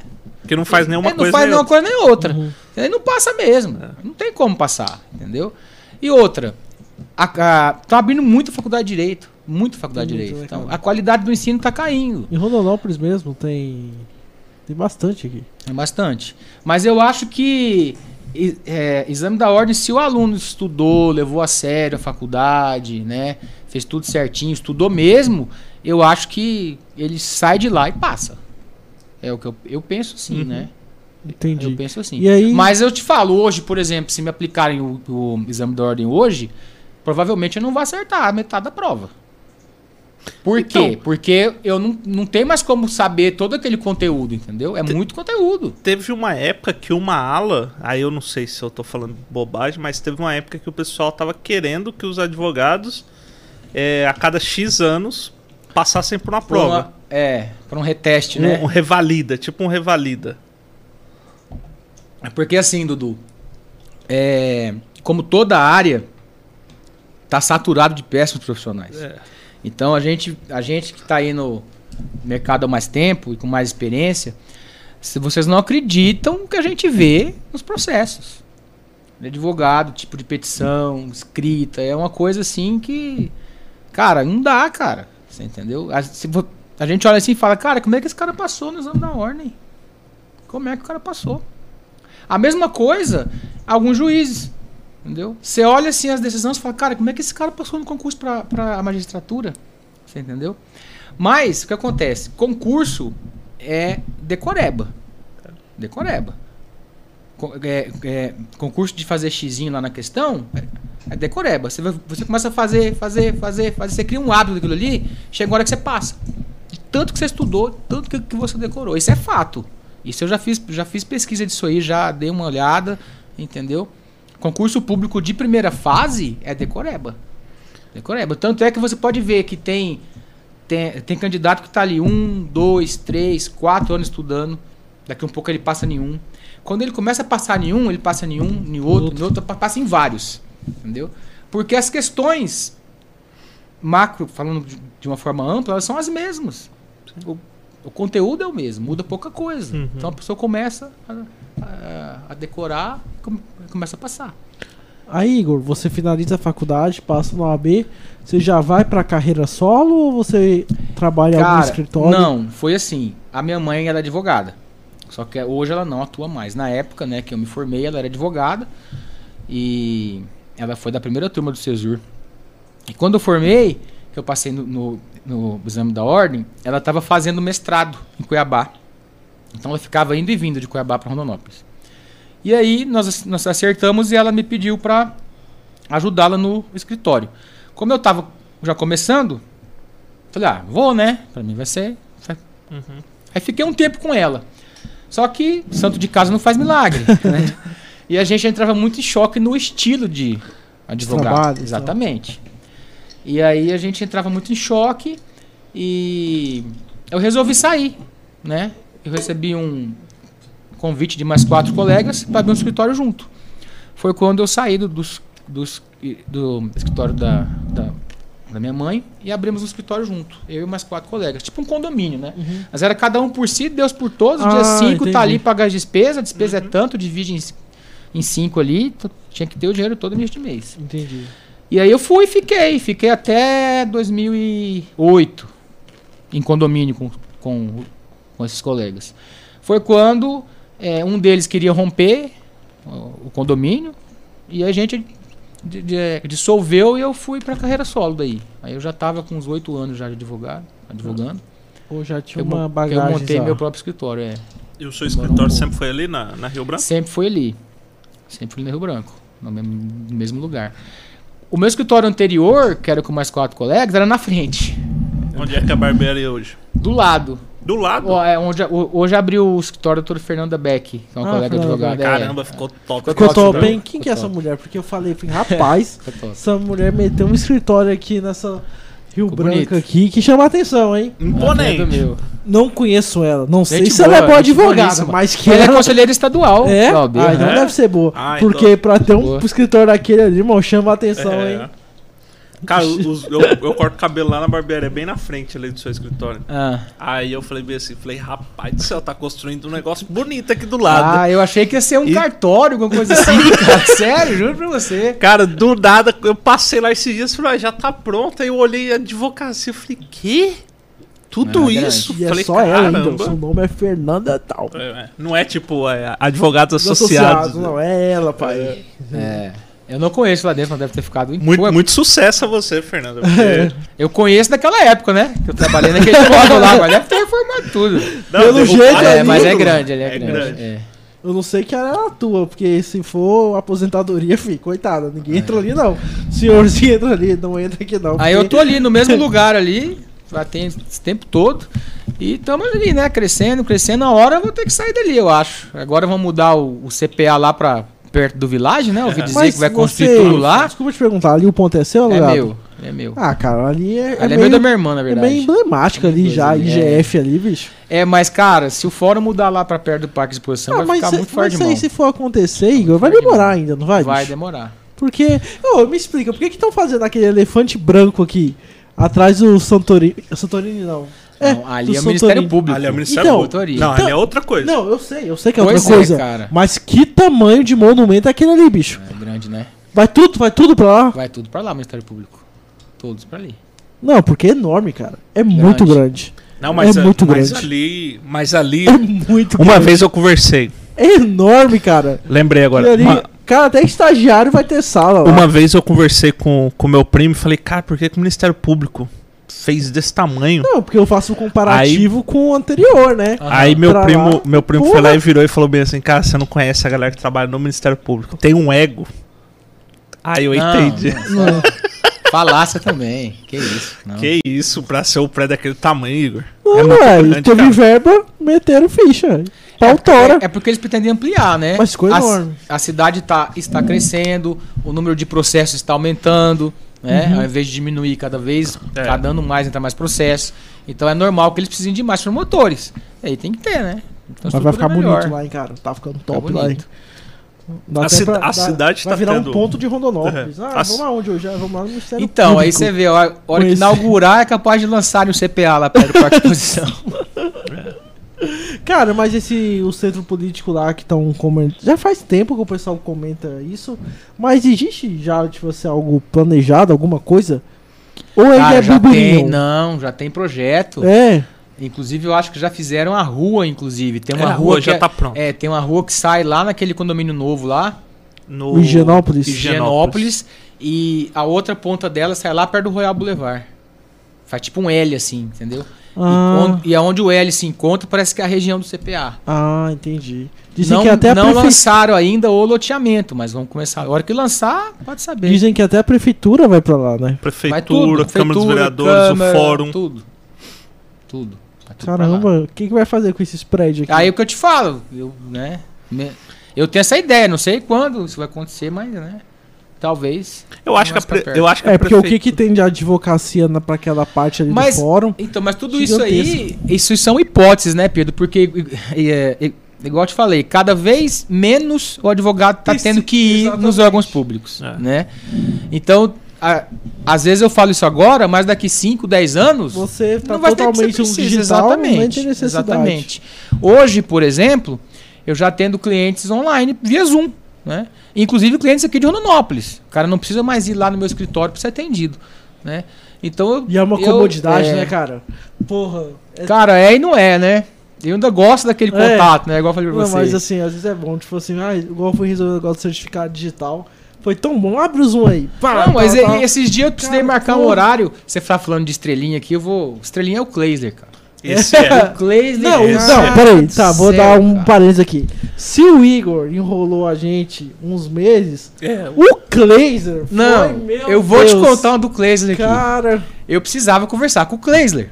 Kleisler, preciso marcar um horário com você. Porque a gente tem, tem, tem parceria, né? Ele Aham. mexe com marcas e patentes, a gente, às vezes a gente troca figurinha, eu e ele, né? Ele manda o cliente pra mim, eu mando pra ele, aquela coisa toda. E aí, ele me mandou um, um link do Calendly. O Calendly é um aplicativo do, que você entra lá pra você agendar a consulta. Aí eu falei, nossa, mas o cara tá muito pra frente, cara, olha só. agendar a consulta. É, e é assim, o- a agenda dele é de meia meia hora, pai. De É? meia meia hora. Já é pra mostrar que a reunião Entendeu? tem que ser rápida. é, ele deve estar escutando isso aí, depois vai escutar o podcast e vai me xingar. Depois vou mandar o time bem. certinho. Depois você corta e manda pra ele. Cara, Entendeu? brincadeira. é, Esses dias foi maravilhoso porque eu tava assistindo CNN lá e tal. Aí eu tô trabalhando aqui e tal, do nada. Termina e fala assim: é, deu um corte, né? Assista agora o especial de hoje sobre marcas e patente e os processos bilionários. Aí eu, pá, já copiei e mandei pro Cleiser. Falei, Cleiser do céu, Tá aí um exemplo de nicho. assista. Assista, velho. Aí eu falei, falou bem assim, não, depois eu vou dar uma olhada. Falei, cara do céu, é cada processo assim que você fica besta, bicho. Ele falou, não, vou dar uma olhada aqui. Aí fala muito sobre, sobre a, a Starbucks, fala muito sobre uma empresa que desenvolveu o aspirador de pó tal. Cara, eu falei, mano, que isso? Ô, o cara trabalhou a vida inteira desenvolvendo patente. Tem mais de 450 patentes de produtos. E, tipo, ele lançou só um produto, tem 80 e poucas patentes em um produto. Falei, mano, você tá louco. Aí falando que a empresa hoje no mundo, uma das empresas no mundo que mais desenvolve patente é a Apple. No iPhone pode ter até 45 patentes. Aí eu fiquei impressionado. Cara, Aí eu então, falei- você falou, o Kleiser é um exemplo, exemplo. de nicho, pô. Exatamente. Ele E ele tá focou- nisso há bastante tempo. E- mas aqui no presencial ele era generalista. Você lembra? A história dele fazia de tudo. Aham. Entendeu? Você pode ver que agora, quando você fala em marcas e patentes, quem que vem na sua cabeça? Kleiser. Entendeu? Que ele Por isso tá que eu falo da importância de nichar. Viu? De bora nichar. nichar. Bora deixar. Tem que Show de nichar. bola. Ô, Igor, voltando lá a um pouco ao passado, tu curtia muito em festa? Baladinha, assim? que eu lembro, de vez em quando eu tive o Valentino. Eu falei, ah, o Igor aí. Valentino? Só vou falar na presença dos meus advogados.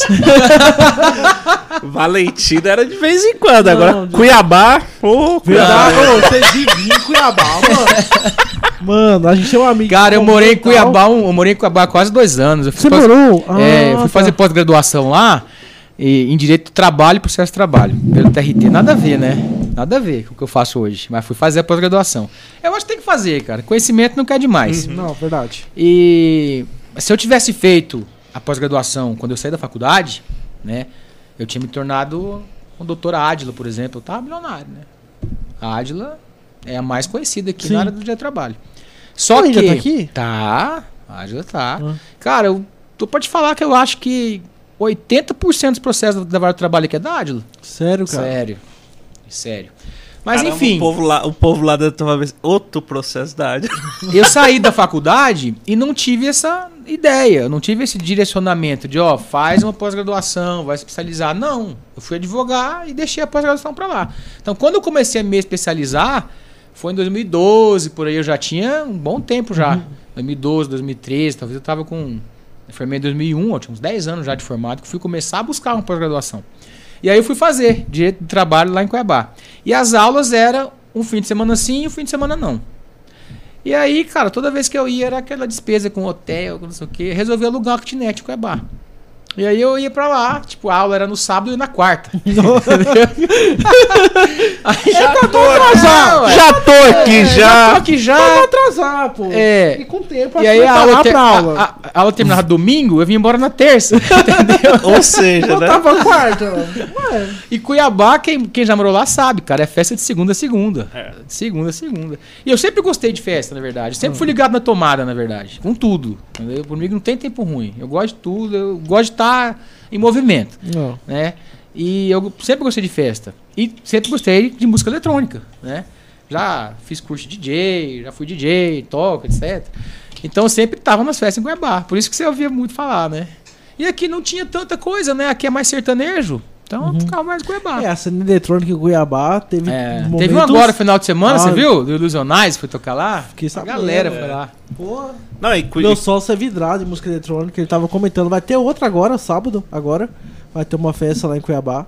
Eletrônica também, top lá. cara, e Cuiabá teve uma época que foi eleita uma Ah, das, uma das uma cinco das melhores cinco noites- melhores noites, pra noites se curtir no Brasil. Esse fugiu do Brasil. Verdade.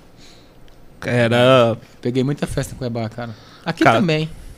Tinha um garage, tinha Num, Tinha um tinha a garage. Garden. Tinha muito lugar pra ir em Cuiabá. Tinha. Mas é. é Ainda tudo tem, isso é- né? Hoje tem. É, mas tudo isso aí é, é fase, né, cara? Isso aí É, uma hora tudo- passa. É. No, no meu caso, não passou ainda. Né? Não, mas diminuiu. Diminuiu bem. Diminuiu, eu gosto pô. de sair, de, de ir no barzinho, de alguma festa. Ainda gosto. E eletrônica, você ainda vai conferir? Vou de vez em quando. Bem raro assim, mas vou.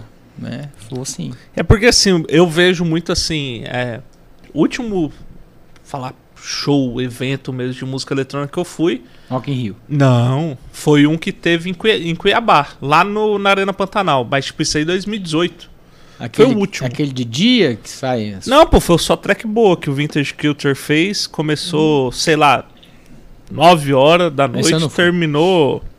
Tava no backstage. E Né? foi organizado o evento lá? Pô, pra caralho, até queimou a lona lá do, da Arena Pantanal. Não, foi irônico então? Não foi esse evento Não, foi, aí. foi bom, cara, mas tipo, não, não foi assim. Foi esse Top, evento aí top, que top. deu uma briga lá, porque acho que destruíram o gramado, não foi? Que Uhum. denunciaram. Ah, eu me lembro desse evento. É, mesmo? foi bom pra caramba, velho. Foi um evento top, assim. Só que no lugar onde é que ia fazer a festa, colocou o tablado e tal, só que assim, fez o tablado elevado, ou seja, vai estragar o gramado de qualquer jeito, né? Vai. Mas foi, foi muito bom, cara. Foi bom pra caramba. Tu curte nesses festivais maiores, macro, assim? Cara, eu já fui em alguns. Eu fui em um em Miami em 2014, 2013, 2013. Pô, então tu foi pros Qual Estados que é? Unidos. 2014, Qual o que o- Ultra Music Ultra Festival. Music Que Festival. rolê É, foi esse aí? Você foi pros Estados Unidos? Foi top, hein? Quanto tempo você ficou lá? 18 dias. Foi eu- eu não conhecia ainda, eu não me lembro se foi 2013 ou 2014. Não me recordo. Tem Tempo já. Eu sou ruim de memória, cara, você acredita? Esqueço fácil as coisas. E aí fui eu e o Marlon Pedrini, um amigo meu daqui, não sei se vocês lembram dele, né? ele não mora mais aqui. Fomos pra esse Ultra, fomos conhecer Orlando, fui na NASA, como você falou. Fizemos um rolê lá, entendeu? Andou de Camaro. Andei de Camaro, top demais. Cara, impressionante. Naquela época lá, era 50 dólares o aluguel de um Camaro conversível, KM livre. E o dólar tava acho que 2,30 naquela época. Então você pagava 120 reais, 115 reais em um Camaro conversível. Preço de Fiat Uno aqui no É. Brasil. Entendeu? O aluguel, Ficar popular, era ridículo. Caramba, Entendeu? Foi muito massa. Muito legal. deu pra curtir bastante. Curti bastante. Mas fora assim, foi só esse rolê mesmo que eu fiz. Você, Agora, chegou, você voltou ou não? como chegou a assim? voltar pros Estados Unidos depois dessa Não, viagem? não. Tem vontade vez. ou não? Tenho, tenho vontade. De que eu chegar no patamar do Clayson assim, cara. Porque o Clayser é no viaja de três. 60 e 60 dias. É, o Clayser. Tá estourado, né, pai? Estourou, pai. Estourou. Pô, o cara tá dando palestra em São Paulo, lá, Você no, viu? lá no Biz Revolution. Cara, lá, eu curto demais quando eu Batman. vejo a galera daqui indo pra Cara, eu sou. Eu Acho sou. massa pra acho caralho. massa, velho. Eu- E o Clayson é genial, né, velho? É. É. muito inteligente. Ave Maria. Quando você chegou aí lá na, no Kennedy Space Center lá, O que, que tem? é grande pra caralho Ah, lá, é, né? cara. É absurdo. É surreal. né? Na verdade, tudo lá é surreal, entendeu? Nos Estados Unidos tudo é grande. Tudo é surreal.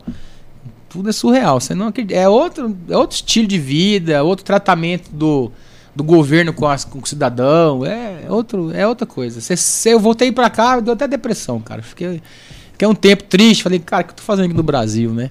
Mas não adianta, a gente reclama, reclama, mas estamos aqui, né? Tem jeito. Eu- esses dias eu tava assistindo uma, uma série, tô assistindo uma série é, que fala sobre os quatro primeiros civis que foram pro espaço, né? Orbitou a Terra. Ah, E aí o nome da série é Inspiration 4, tá na, na Netflix, é muito, muito massa, assim. Porque conta o relato do, do Shuttle, né? Que é esse ônibus espacial aqui. A primeira nave é, espacial. E aí conta os bastidores do, da NASA, né? De tipo, de como que a NASA desenvolveu o Shuttle para ser um, um ônibus espacial de para ser barato para as pessoas civis irem para o espaço e como que isso se tornou um grande problema para os Estados Unidos, porque teve aquela professora que foi sorteada para ir como um símbolo de esperança e morreu. Tipo, o país inteiro tava vendo, é, assistindo na hora e ela morreu, explodiu no ar a Challenger e morreu. E aí o Elon Musk fala bem assim que a partir do momento que ele colocou, falou assim, eu quero que o, o espaço se torne é, acessível para todo mundo. Ele, o maior medo da vida dele era isso, do primeiro lançamento de Aham. civis morrer. Então assim, cara, todos os detalhes, todos os negócios, tanto que assim é, já lan- tinha lançado três tripulação como astronauta da NASA e aí por isso que é Inspiration 4. A quarta foi de civis. Cara, tudo seguro, tudo correu corretamente, assim como deveria acontecer. E ele falou, cara, acho que é o primeiro passo. E aí você olha muito essa relação que o povo americano tem com a NASA, tá ligado? Tipo, o que, que o Kennedy Space Center é pra eles. Que é o, eu acho que é o maior símbolo, tirando a, a Estátua da Liberdade, é o maior símbolo que o americano tem. De tipo, cara, a NASA, ela é o nosso patrimônio. A NASA, ela levou o homem para a Lua, levou o homem para o espaço. A NASA que dá vantagem pro capitalismo vencer o comunismo. Porque se não fosse a NASA, o dinheiro que foi investido na NASA, muito provavelmente, entre aspas, na Guerra Fria, quem tinha se dado melhor seria a Rússia. Porque Sim. ali era o ápice da tecnologia. Mas é um rolê que vale a pena, hein? Eu- na, naquela época que eu fui era 50 dólares pra você passar o dia lá. E aí você visita a sala de controle dos foguetes. Cara, é impressionante, cara. É, Impressionante. Eles têm uma réplica lá da Apollo 11. Acho que é Apollo 11, né? é a Apollo 11. Não. A primeira. Atlantis. Desculpa. Acho que é Atlantis. Eu tenho uma foto, eu acho. Eles têm uma réplica lá da Atlantis. Você entra dentro da espaçonave. É muito legal. Muito legal. Um rolê muito legal. Pra criança, então, a criança adora, né? Muito legal, cara. Oi. E aí no final tem uma loja, cara, só de souvenir da Aí NASA. você comprou, regaçou. Eu tenho até hoje um copo da NASA. Sério, É, cara? massa demais. Muito Se legal. você quiser mandar pra cá pra gente pôr aqui, tá, tá, fica à vontade. Ô Igor, a gente tava conversando também antes da gente ir pro ar. Até o Eduardo comentou, foi uma notícia que eu vou ser bem sincero, eu não li a lei, não li nada, então não sei se pode ser fake news, sobre o lance Ah. de ostentação do advogado. Ah, entendi. Que tipo, muita gente começou a falar sobre isso e tal. Cara, qual é o rolê disso aí? Vou falar Ai, o que falam por aí. Que tipo, que estão proibindo advogado de ostentar. Ostentar seria mostrar seus bens e tal. Cara, não. Mas qual não, que é o rolê verdadeiro? É tipo assim, Ah. querem tirar o glamour do Nelson Williams, é isso? Cara, primeiro, vamos lá. Eu só sigo o Nelson Williams pra ver a. Eu é também sigo o? Nelson Williams Rolls e gosto Royce. muito. Os Rolls Royce É o, único dele. cara, é o único cara que eu conheço, assim, que tão Rolls Royce, assim. Então, Tem ele e o verdade, Flávio Augusto só. mas Na verdade, assim, tá a galera que tá indignada com esse provimento que fala sobre a ostentação, eles não entenderam o significado que o provimento quer trazer, tá? Não quer proibir você de, de postar nas suas redes sociais uma viagem, postar um carro importado. Cara, é a sua vida, você posta o que você quiser ali e foda-se, entendeu? o que a OAB eles não querem é que, o- é que o advogado chegue lá e fala o seguinte: olha, essa aqui é a minha Ferrari de, de, de, de um milhão que eu ganhei advogando. Você quer saber como? Arrasta pra cima que eu vou te ensinar. É o cara prospectar cliente vinculando bens, vi- é, é vinculando patrimônio, ostentação para fins disso. Você entendeu? Entendi. Então a galera meio que deu uma viajada no assunto, entendeu? Porque na verdade foi mal redigido o texto. Né? O texto lá do, do, do provimento ficou mal redigido. Mas a OAB em nenhum momento eu acompanhei de perto os debates, de perto assim, né? Eu tive acesso aos debates, etc. Eles não quiseram proibir o advogado de postar um relógio e tal. Cara, Foda-se, meu, é a vida do cara, entendeu? O Nelson Williams é a vida dele. Ele tem jatinho, ele tem helicóptero. Ele tem... Qual que é o problema? Nenhum. Ele pode postar. Agora, o que ele não pode fazer é postar: olha, eu comprei esse jato advogando. Entendeu? Isso ele não pode fazer. Aí ele vai estar mu- ostentando com fins, né? Com, com fins indiretos de, né? de prospectar cliente por conta da ostentação. Então a proibição é essa. É essa. De advogados que querem vender curso na internet, vender outro tipo de serviço, vinculando isso aos bens materiais que ele, que ele adquiriu. Então isso é proibido. Tá Aham. proibido. Agora você postar da sua vida, meu, posta o que você quiser, a rede social é sua. Mas, Entendeu? mas mesmo assim, ó, um exemplo esdrúxulo, assim, tipo, um exemplo. Ele vai lá, comprou um novo iate fudido. Aí todo mundo sabe que ele comprou aquela grana através de provimentos da advocacia. Todo mundo. Só que ele em nenhum momento fala. Isso tá permitido. Não, ele comprou porque ele tem dinheiro pra comprar. Entendi. Entendeu? Mas ele não tá vinculando aquilo com a profissão dele. Você entendeu? Tanto- É a vida do cara é aquilo ali, E é cara. uma coisa ele importante. gosta de andar de iate, ele gosta de andar de jato, ele gosta de, de, de aviação. A vida dele é aquilo Cara, ali. Não é tá proibido dele fazer aquilo. E é uma coisa agora que, que você falou faz sentido, porque tanto no avião dele quanto no iate dele, não tá escrito Nelson Williams advogado. Não. Advocacia, tá NW Group. Exatamente, é, eu já percebi isso Entendeu? Ah, ele é Exatamente. Não, Williams, rapaz. do céu, olha Pai, aí. exatamente. Daqui a pouco o Giral está colocando no, no avião IGF Group. Ah, você acha que não? Ah. Ah, aí. Não, mas agora é sério. Isso aí é. é Que avião Ah. que você vai comprar, Igor? Hã? Que avião? É. Ah, avião de papel, cara. Que faz isso, folha de cara? assim, ó. Eu, eu já sei, já que você foi algumas vezes pra Cuiabá de avião, Mas cara. avião de cliente. Particular. Avião de Ah. cliente, né? Avião meu Mas não. é bom. Avião de o cliente. Igor, e advogado pode colocar logo na placa? Nas ruas ou não? Puta, cara, você vai perguntar isso pra mim mesmo. Como é que é? É que eu até eu não entendi aquele rolê, cara. Que Cara, aconteceu. Aquele rolê é o seguinte. Ó, teve uma advogada X que colocou a logo dela, e é uma querida, minha, É. minha professora e tal, e colocou em algumas ruas da cidade. Aí eu não sei se, tipo, entraram contra ela. como Então, é, é, porque na verdade é, as placas não constam que ela é advogada. As placas constam o nome dela. Ah, Você entendeu? E aí a OAB pediu pra ela retirar. E ela não retirou. E aí teve toda aquela celeuma. Você entendeu? se tivesse com o nome dela e, tipo, advocacia alguma coisa, mesmo assim ainda teria problema? Se tivesse o, o nome dela com a OAB e, e o telefone, aí teria problema. Também. O, como ela poderia fazer isso pra não ter problema? É. Na verdade, Não poderia porque- fazer. Porque, na verdade, É, tipo, não poderia fazer então. na verdade, cara, é porque nós estamos em uma cidade pequena, onde todo mundo é conhecido. Ah, Entendeu? Imagina você, seu patrocina um time de, de, de futebol e coloca nas costas. Igor Giraldi. Elusmar, tipo, Elusmar. Igor Giraldi. Qual que é o problema? Eu não botei lá doutor Igor Giraldi, OABMT e tal. Eu não coloquei lá Igor Giraldi Advogados. Coloquei meu nome. só Igor Giraldi. Só Igor Giraldi. Ou só IGF. Eu sou IGF, pronto. Você entendeu? Não vê, eu não vejo, não vejo dessa forma Uhum. uma infração ética. Entendeu? Agora, quando você remete a sua, a, a sua profissão ou ao seu escritório, aí realmente você está mercantilizando a, a, a profissão que é proibido. E deu ruim pra ela? Cara, não sei.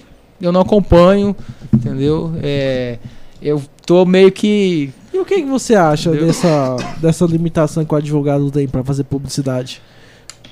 Cara, aí que tá. Teve muito debate sobre isso aí. Fala agora desse novo provimento, né? Uhum.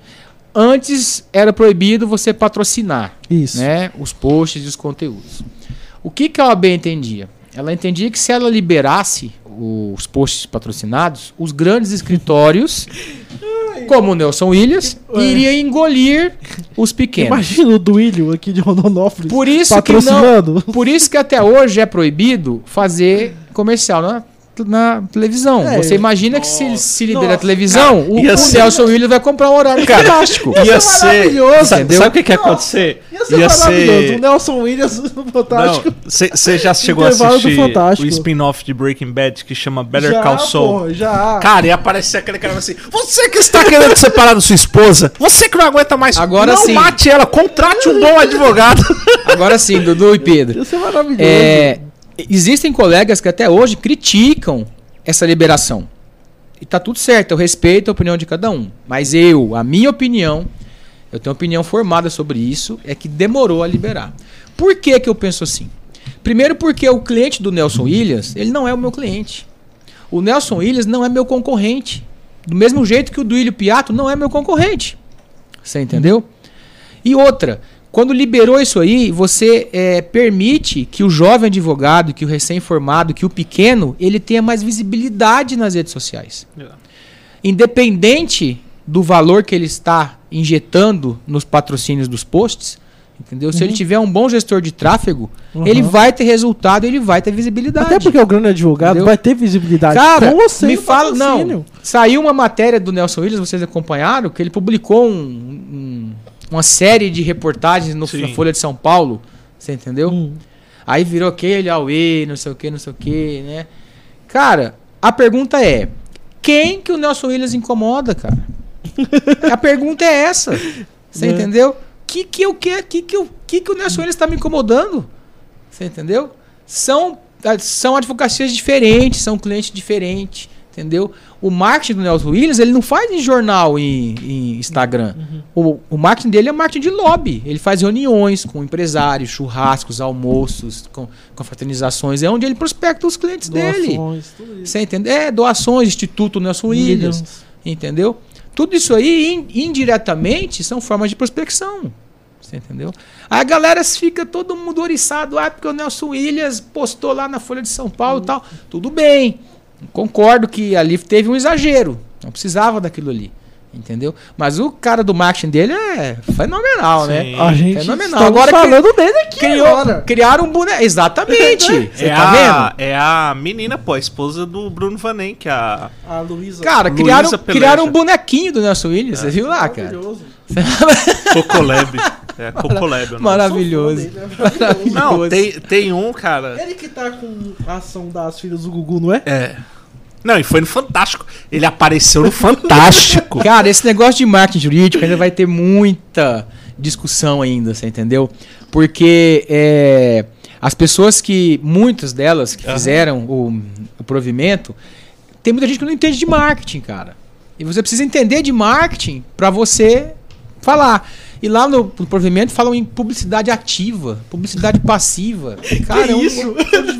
Cara, isso, cara, é, é tráfego pago e tráfego orgânico. Tinha algum publicitário entendeu? no meio dessa discussão não aí? sei, Não. não sei. Os advogados foram falar de publicidade sem consultar É. a publicidade. É, mas eu tô falando aqui, cara, coisa Também, assim gente, da, não sei. tô da falando- minha opinião. Eu respeito toda a opinião de todo mundo, entendeu? Eu acho que demorou demais Cê- a liberar. Eu acho que respeita até as péssimas opiniões, né? Respeito as péssimas opiniões. Cara, o jovem advogado, ele sangrou na pandemia. Sangrou na pandemia.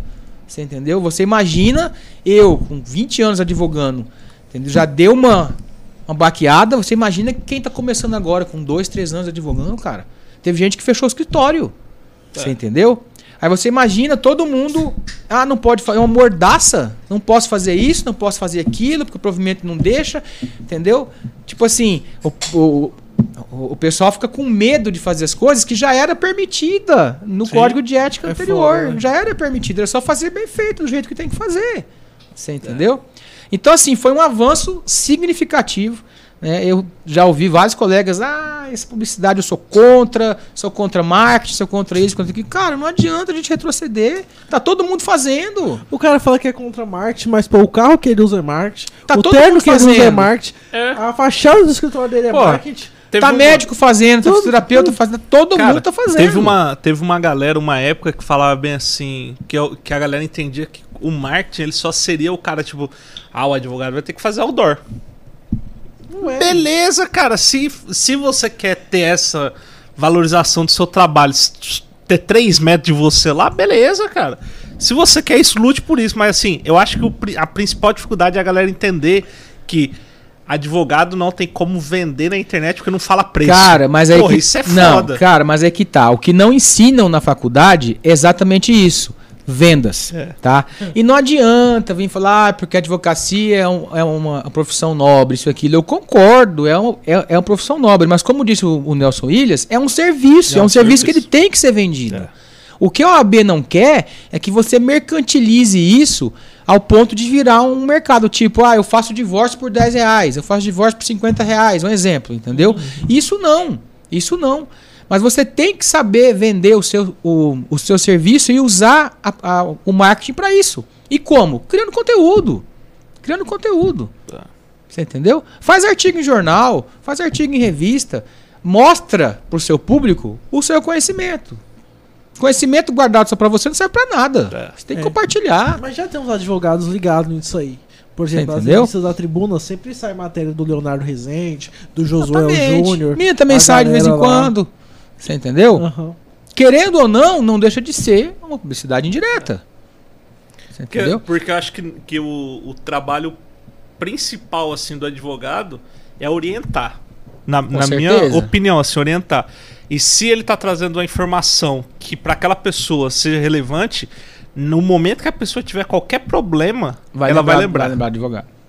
Porque assim, acho que diferentemente da de nós agência que nós podemos fazer a publicidade que nós quisermos, a- colocar preço aonde a gente quer, tem muita gente que vai passar e vai passando de agência em agência, coisa que é muito raro com advogado, porque assim, se o cara encontra um advogado que resolve a vida dele, o é o da vida, advogado né? pro resto da vida, Se na o minha cara é opinião. confiança É. e tal. Ou É. se não for, você vai indicar alguém para aquele determinado Mas esse, problema. esse debate de marketing ainda vai dar o que falar ainda, cara. Não, não vai terminar aí. Porque é uma, é, nós avançamos muito, mas o provimento precisa ainda de muitas melhorias. Muitas. Tem muita coisa ali que ficou vago, tem muita coisa que ficou sem uma compreensão, sem uma compreensão melhor. Então precisa tendo, ir tendo ajustes, entendeu? E eu sou um defensor do marketing digital. Google, marketing por exemplo, jurídico. é o que pro OAB? Cara, antigamente o Google Ads era proibido. Agora eles liberaram o Google Ads. Uhum. Aí, olha só como é que funciona. Você vai lá e digita lá, é, advogado e especialista em divórcio, um exemplo. Saía lá o, o, o meu anúncio, tá? A OAB pega e fala, olha, não pode fazer. Isso é um caso hipotético, tá? Tá. Aham. Aí o advogado pega e tira do ar, porque não pode fazer. A OAB, a OAB aqui de Mato Grosso não, não permitia fazer. A OAB de São Paulo permite fazer. Aí o que, que o advogado lá de São Paulo fez na pandemia? Ele jogou a campanha dele aqui no Mato Grosso. Aí o cara que tá lá em São Paulo prospecta cliente aqui no Mato Grosso. Você entendeu? Porque o advogado daqui não pode fazer o, o Google Ads aqui no Mato Grosso. Mas o, o de São Paulo pode, ele não vai ser punido se ele fizer lá. E aí começou a bagunça. Entendeu? Alguns estados permitiam, outros não permitiam. Entendeu? E aí resolveram fazer ne- nesse provimento e liberar. E eu sou a favor também. O Pô, Google, aí- cara, o Google é Ads é justo. uma lista telefônica, cara. É. Praticamente. Você entendeu? Não tem como você falar que é uma captação de cliente aquilo ali. É você oferecer seu serviço. Mas o era- nome do seu era escritório, a área que você atua, cara. telefone. Era a mesma coisa Entendeu? da lista de telefone. Era a mesma coisa, porque assim, a pessoa que precisava de, há 20 anos atrás ia na lista de telefone e tá lá. Exatamente. E eu conheço escritórios aí de recém-formados, se parece o que eu falei, dois, três anos, que 90% dos clientes do cara vem pelo Google. Aí, ó. Você entendeu? Vem pelo Google. Aí você vai falar que isso não ajudou o recém-formado, o jovem advogado? Ajudou? É claro que ajudou. Claro que ajudou. Tem que fazer.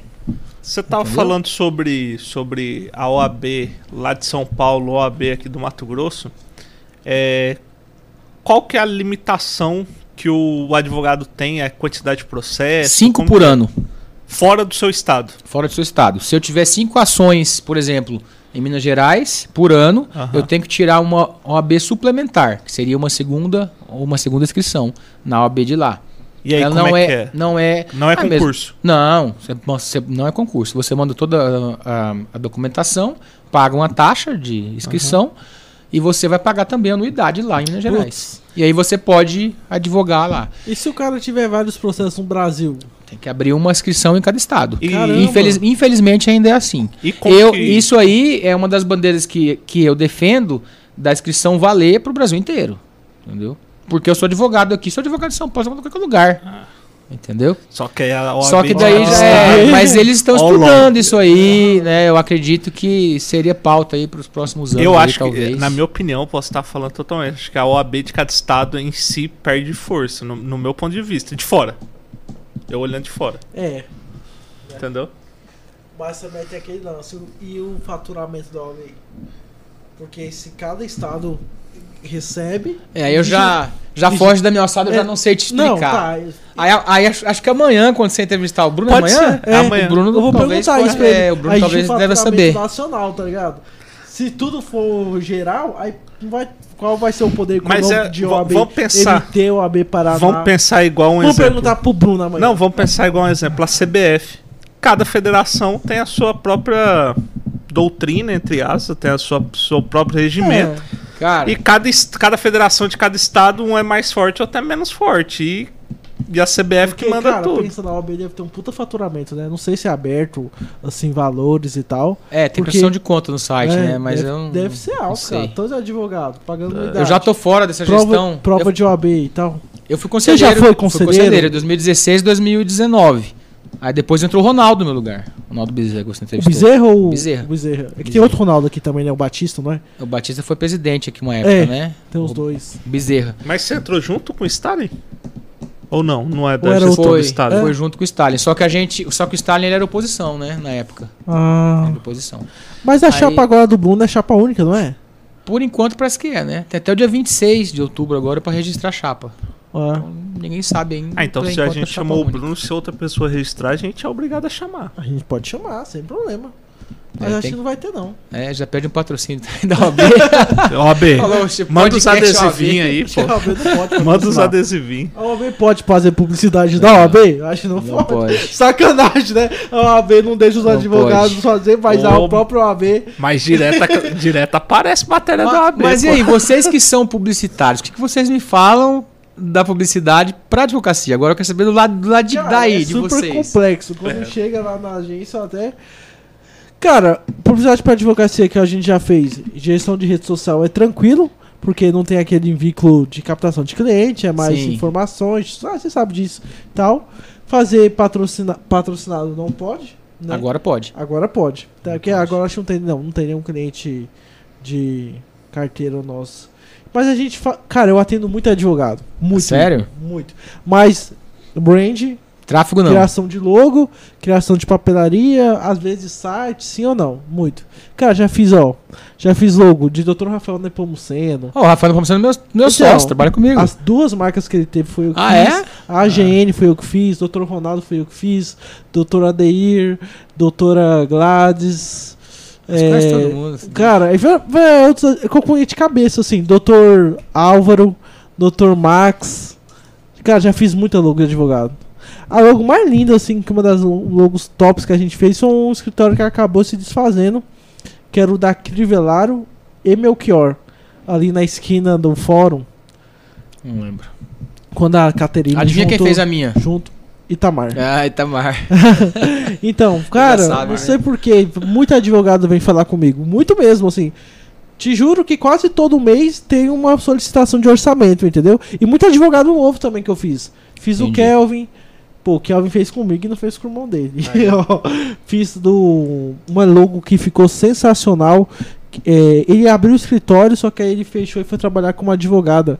É um amigo da minha esposa, cara. Top. A logo da Débora também, que eu acho bem conceitual, que já recebeu elogios. Eu gosto bastante de fazer logo de advogado. Cara, esse assunto de marketing para advogado é, é, é muito gostoso, né? É legal. Depois, eu estudei muito isso aí. Não, fazer uns artigos assim, eu já. Eu já ajudei já. Advogado mandou pra mim, eu dei uma ajudada e tal. Mas sempre teve esse problema, né, cara? Eu lembro que uma vez a gente começou a fazer. A gente fez um trabalho pra. pra Aline Porto. Sei. Que a gente fez umas postagens pra ela e ela ficou super chateada porque pegaram alguns posts que a gente fez, mandaram num grupo de advogado e o pessoal desceu no pau, velho. Tipo assim, que ela tava fazendo, não sei o que. Cara, eram posts assim totalmente desinformativos, entendeu? Falando do site e tal, do que eles fazem. Mas, tipo, porque tinha telefone, cara, parece, alguma coisa assim. E descendo o pau, ficou super chateada. Mandou, olha aqui, Pedro, o que estão fazendo com a nossa marca. Então eu falei, caramba, cara. Isso já aconteceu comigo também. falei, já. pô, velho, pra que fazer isso? Tipo assim, Aconteceu super sem. É que na verdade, assim, né? aí A gente costuma dar uma cutucada, né? Sabe por quê que a sua advocacia tá péssima? Porque você fica cuidando da rede social do colega, entendeu? Então, cara, tipo assim, eu a lembro. verdade que ela, é essa. Eu lembro que ela ficou chateada na época, assim. É o famoso tempo livre. Eu falei, cara, tipo assim, aí eu penso assim, pô, se a galera fosse um. Não tô aqui falando mal da classe, de nenhuma e tal. Mas, tipo, talvez se eles tivessem um outro olhar sobre o marketing, todos eles, tá ligado? Que isso vai ser a favor. Cara, tipo assim. Aí fazer aquilo com o escritório, pô, e o pai dela é super conhecido. Cara, tipo assim, eles têm qualidade. Com mídia social, sem mídia social, o Teodoro e Porto ali vai ter cliente. Vai ter cliente. Então, tipo, Pra que isso, entendeu? Que eu lembro que eram uns comentários baixo calão, sabe? Tipo, denegrino. Porque tava fazendo publicidade, antiético, não sei o que, tanto tempo de mercado e papapá, sabe? Tipo assim. Aí, cara, depois desse cliente da Aline, eu, eu fiquei bem desmotivado pra É. trabalhar com advogado. Isso aí. Porque você nunca sabe até onde você pode ir. Mas agora, com o Agora, movimento novo, você então, com isso aí, voltar. tem que dar uma lida e poder oferecer. Aí, mas tipo assim, eu tô fazendo agora pro escritório lá de Tangara, Guarantã do Norte. Uma marca para um escritório lá. São três advogados. Mas em base é isso, cara. Brand a gente faz, de boa. Isso a gente é bom. As marcas ficam top. Agora eu preciso dar uma recapitulada nesse novo movimento aí pra ler, pra ver o que, que É. nós podemos fazer, entendeu? Na verdade, eu te falei que a faculdade não ensina é vendas, né? O Então- advogado sai perdido, né, cara? Ele não tem perdido. noção de que ele. Cara, hoje você tem que saber funis de venda, montar estratégia, saber o que, que é o seu cliente topo de funil, meio de funil, fundo de funil. Tudo é estratégia. Marketing é estratégia. Não adianta você achar que vai botar um post lá no ar ou botar uma página no ar se você não tiver estratégia. Você vai jogar dinheiro no- ralo. É. Por isso que você tem que ter uma pessoa que entende de marketing para você ser direcionado. Né? Você, tá- você entende isso pra caramba, entendeu? Inclusive tráfego. Inclusive tráfego. Né? O que, que é o tráfego? É você postar os seus posts, o seu, o seu conteúdo. Né? Então hoje, como está liberado o patrocinado, que a gente chama de tráfego pago, os advogados têm que entender como fazer. Não é lá no botãozinho do impulsionar no Instagram, aquilo lá todo mundo faz. Mas existe uma plataforma por trás, você criar as campanhas, métricas, olhar métricas, quantos cliques teve, quanto, qual foi o CTR, tudo isso aí você tem que ter uma estratégia. Isso aí, cara, por exemplo, eu só adquiri estudando. Tem outro jeito. Coisa que a faculdade nunca me ensinou. Então hoje, por exemplo, vou dar um exemplo aqui. Você vai criar um conteúdo lá no Instagram muito, muito aprofundado, vamos supor assim. Vamos, vamos supor que eu vou falar sobre uso capião extraordinário. Qual que é o público que eu vou, ter, que eu vou atingir? Só advogado. Você entendeu? Então, quanto mais eu afunilo o meu conteúdo, mais eu deixo de prospectar as pessoas. Uhum. Entendeu? Porque as pessoas não querem saber de, de, de juridiquês. As pessoas querem saber de termos fáceis, termos leigos. uhum. Acredite, 90% do público que está lá no Instagram são ignorantes. São ignorantes em todas as matérias. Então não adianta eu botar lá uso capião, extraordinário, só quem vai entender é quem é advogado. E não é o público que eu quero atingir, a não ser que eu quisesse lançar um curso, por exemplo. Ainda não, né? Quem sabe no futuro. Tem alguns projetos. Mas assim, então você tem que mesclar os seus conteúdos. Conteúdos mais topo de funil, que são para pessoas mais leigas, conteúdo de meio de funil. Você tem que mesclar para você atrair públicos de diversas categorias. E aí você vai montando as estratégias do- do- das suas redes sociais. Cara, marketing é incrível. Não é só falar, ah, vou fazer marketing, vou botar um post lá. Não, tem muito, muito mais coisas por trás disso aí. E você Muito. que tá ouvindo e não tá entendendo nada, vou te dar a dica de ouro. Assina o novo mercado do pai do Ícaro de Carvalho, R$ 79,90 por mês. E com uns 90 dias estudando, você volta a ver esse podcast que você vai entender tudo É. de outra forma. É, É uma, sério. uma. É, você falou, né? Você começou com o comecei com o Ícaro. Eu... Até hoje sou assinante. Uhum. Até hoje. Eu acompanho bastante você, Igor. E teve uma época que você tava fazendo uma série de vídeos. Assim, galera foi lá, filmou. Como que era?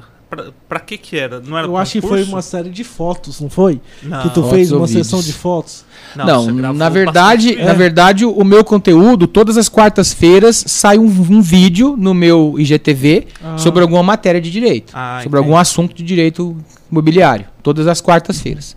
O único dia que não sai conteúdo é no domingo. Domingo eu dou uma aliviada e co coloco uma coisa mais motivacional, alguma coisa assim. Entendeu? Agora, tu deve estar perguntando de uns vídeos do meu escritório. Foi um vídeo, que foi? foi um vídeo que o Gil Martins fez é, em comemoração aos nossos 20 anos. Que esse ano a gente fez 20 anos de portas abertas. Então foi um Entendi. vídeo insti- institucional. Tá no YouTube, inclusive. Entendi. Entendeu? Acho que deve ter sido esse. Provavelmente. É. Tinha meio azul, vermelho de um lado. Ah, não, essas são as fotos, então. As As fotos? Ah, então as tá. fotos. Inclusive foi indicação do, Foi. do Pedro, eu não lembro o nome do Foi o fotógrafo. Clever. O Clever. Clever. Muito bom. Então provavelmente bom. é isso aí. Clever é sensacional. É, Muito o bom. Clever. Cara, mas se a gente falar de marketing, a gente vai ficar a noite inteira falando de marketing. Tem muita coisa, cara. Tem muita Cara, tem coisa. muita coisa, velho. Muita coisa. É uma coisa assim que eu, que eu falo que a, que a galera. A galera vai falar assim, cara, você trabalha com o quê? Aí, tipo. Aí, aí a mente você fala, o que que eu respondo? Porque Não, porque assim, tipo, cara, eu entendo bastante coisa de marketing, entendo bastante coisa de tráfego pago, só que não é o meu nicho, assim, não é o que eu me proponho Entendi. a fazer todos os dias. Mas eu entendo, eu tenho que entender porque eu tenho que pensar como que aquele anúncio Cara, vai rodar. É porque assim, é, eu sugiro que as pessoas estudem isso, porque você não vai ficar lá cuidando da sua campanha. É. Mas se você vai, vai, vai, vai contratar um, um gestor de tráfego, você tem que entender pelo menos o básico do que é para você poder delegar. Exatamente. Exatamente. Se você delega sem você saber, É. tem que saber o básico. Não- ninguém quer que você seja expert em tráfego. Eu não sou. É igual- Mas, por exemplo, eu, sou- eu entendo muito de Google Ads. Já não entendo tanto de Facebook Ads. Google Ads eu entendo bastante. Tanto é que meu gestor hoje é um ex-advogado lá de Cuiabá, que ele abandonou tudo pra, pra mexer com tráfego. Ele e a esposa. Sério? É, o Gastão de Matos. Conhece? Nome. É, você deve conhecer conheço, sim. cara. Ele mora em São Paulo hoje, só mexe com tráfego. Então, assim, é, eu consigo conversar de igual para igual com ele, porque eu fiz alguns cursos de Google Ads. Você entendeu? Uhum. E aquilo ali é uma ferramenta fantástica. Fantástica. Oh. Você, ó, você segmenta a idade que você quer que alcance o anúncio. Então, por exemplo, os meus, um exemplo, os meus anúncios hoje não alcançam pessoas de, de, de 18 a 24 anos. Ah, por quê? Eu não quero. Se eu quisesse alcançar só, só por sexo, só feminino ou só masculino, eu posso configurar na campanha. Bom, vocês sabem o que eu tô falando, Sim. né? Então, Não, mas é bom pra galera. é. Então, assim, mas tudo isso aí tem que buscar conhecimento. Senão você vai jogar dinheiro no ralo. Sim. Do mesmo jeito que, né? O Google é bom? É bom. Mas se você não souber fazer, você pôr dinheiro fora. Entendeu? É pôr dinheiro fora. É, é fantástico e tem retorno. O Google hoje, ele te retorna de 10 a 20% no mínimo do que você investe no Google. Se você investir lá mil reais, você pode ter certeza que vai te retornar 20 vezes mais. Pode ter certeza. Pode ter certeza. Entendi, gente, agora. Fala, Não, eu tô falando, pode ter certeza. Correr pro- Existe alguns nichos de mercado, como o previdenciário, por exemplo. Tem um escritório lá de Curitiba chamado Ingrácio. Que o dono do, do escritório é o Rafael Bel- Beltrão Ingrácio, inclusive amigo meu.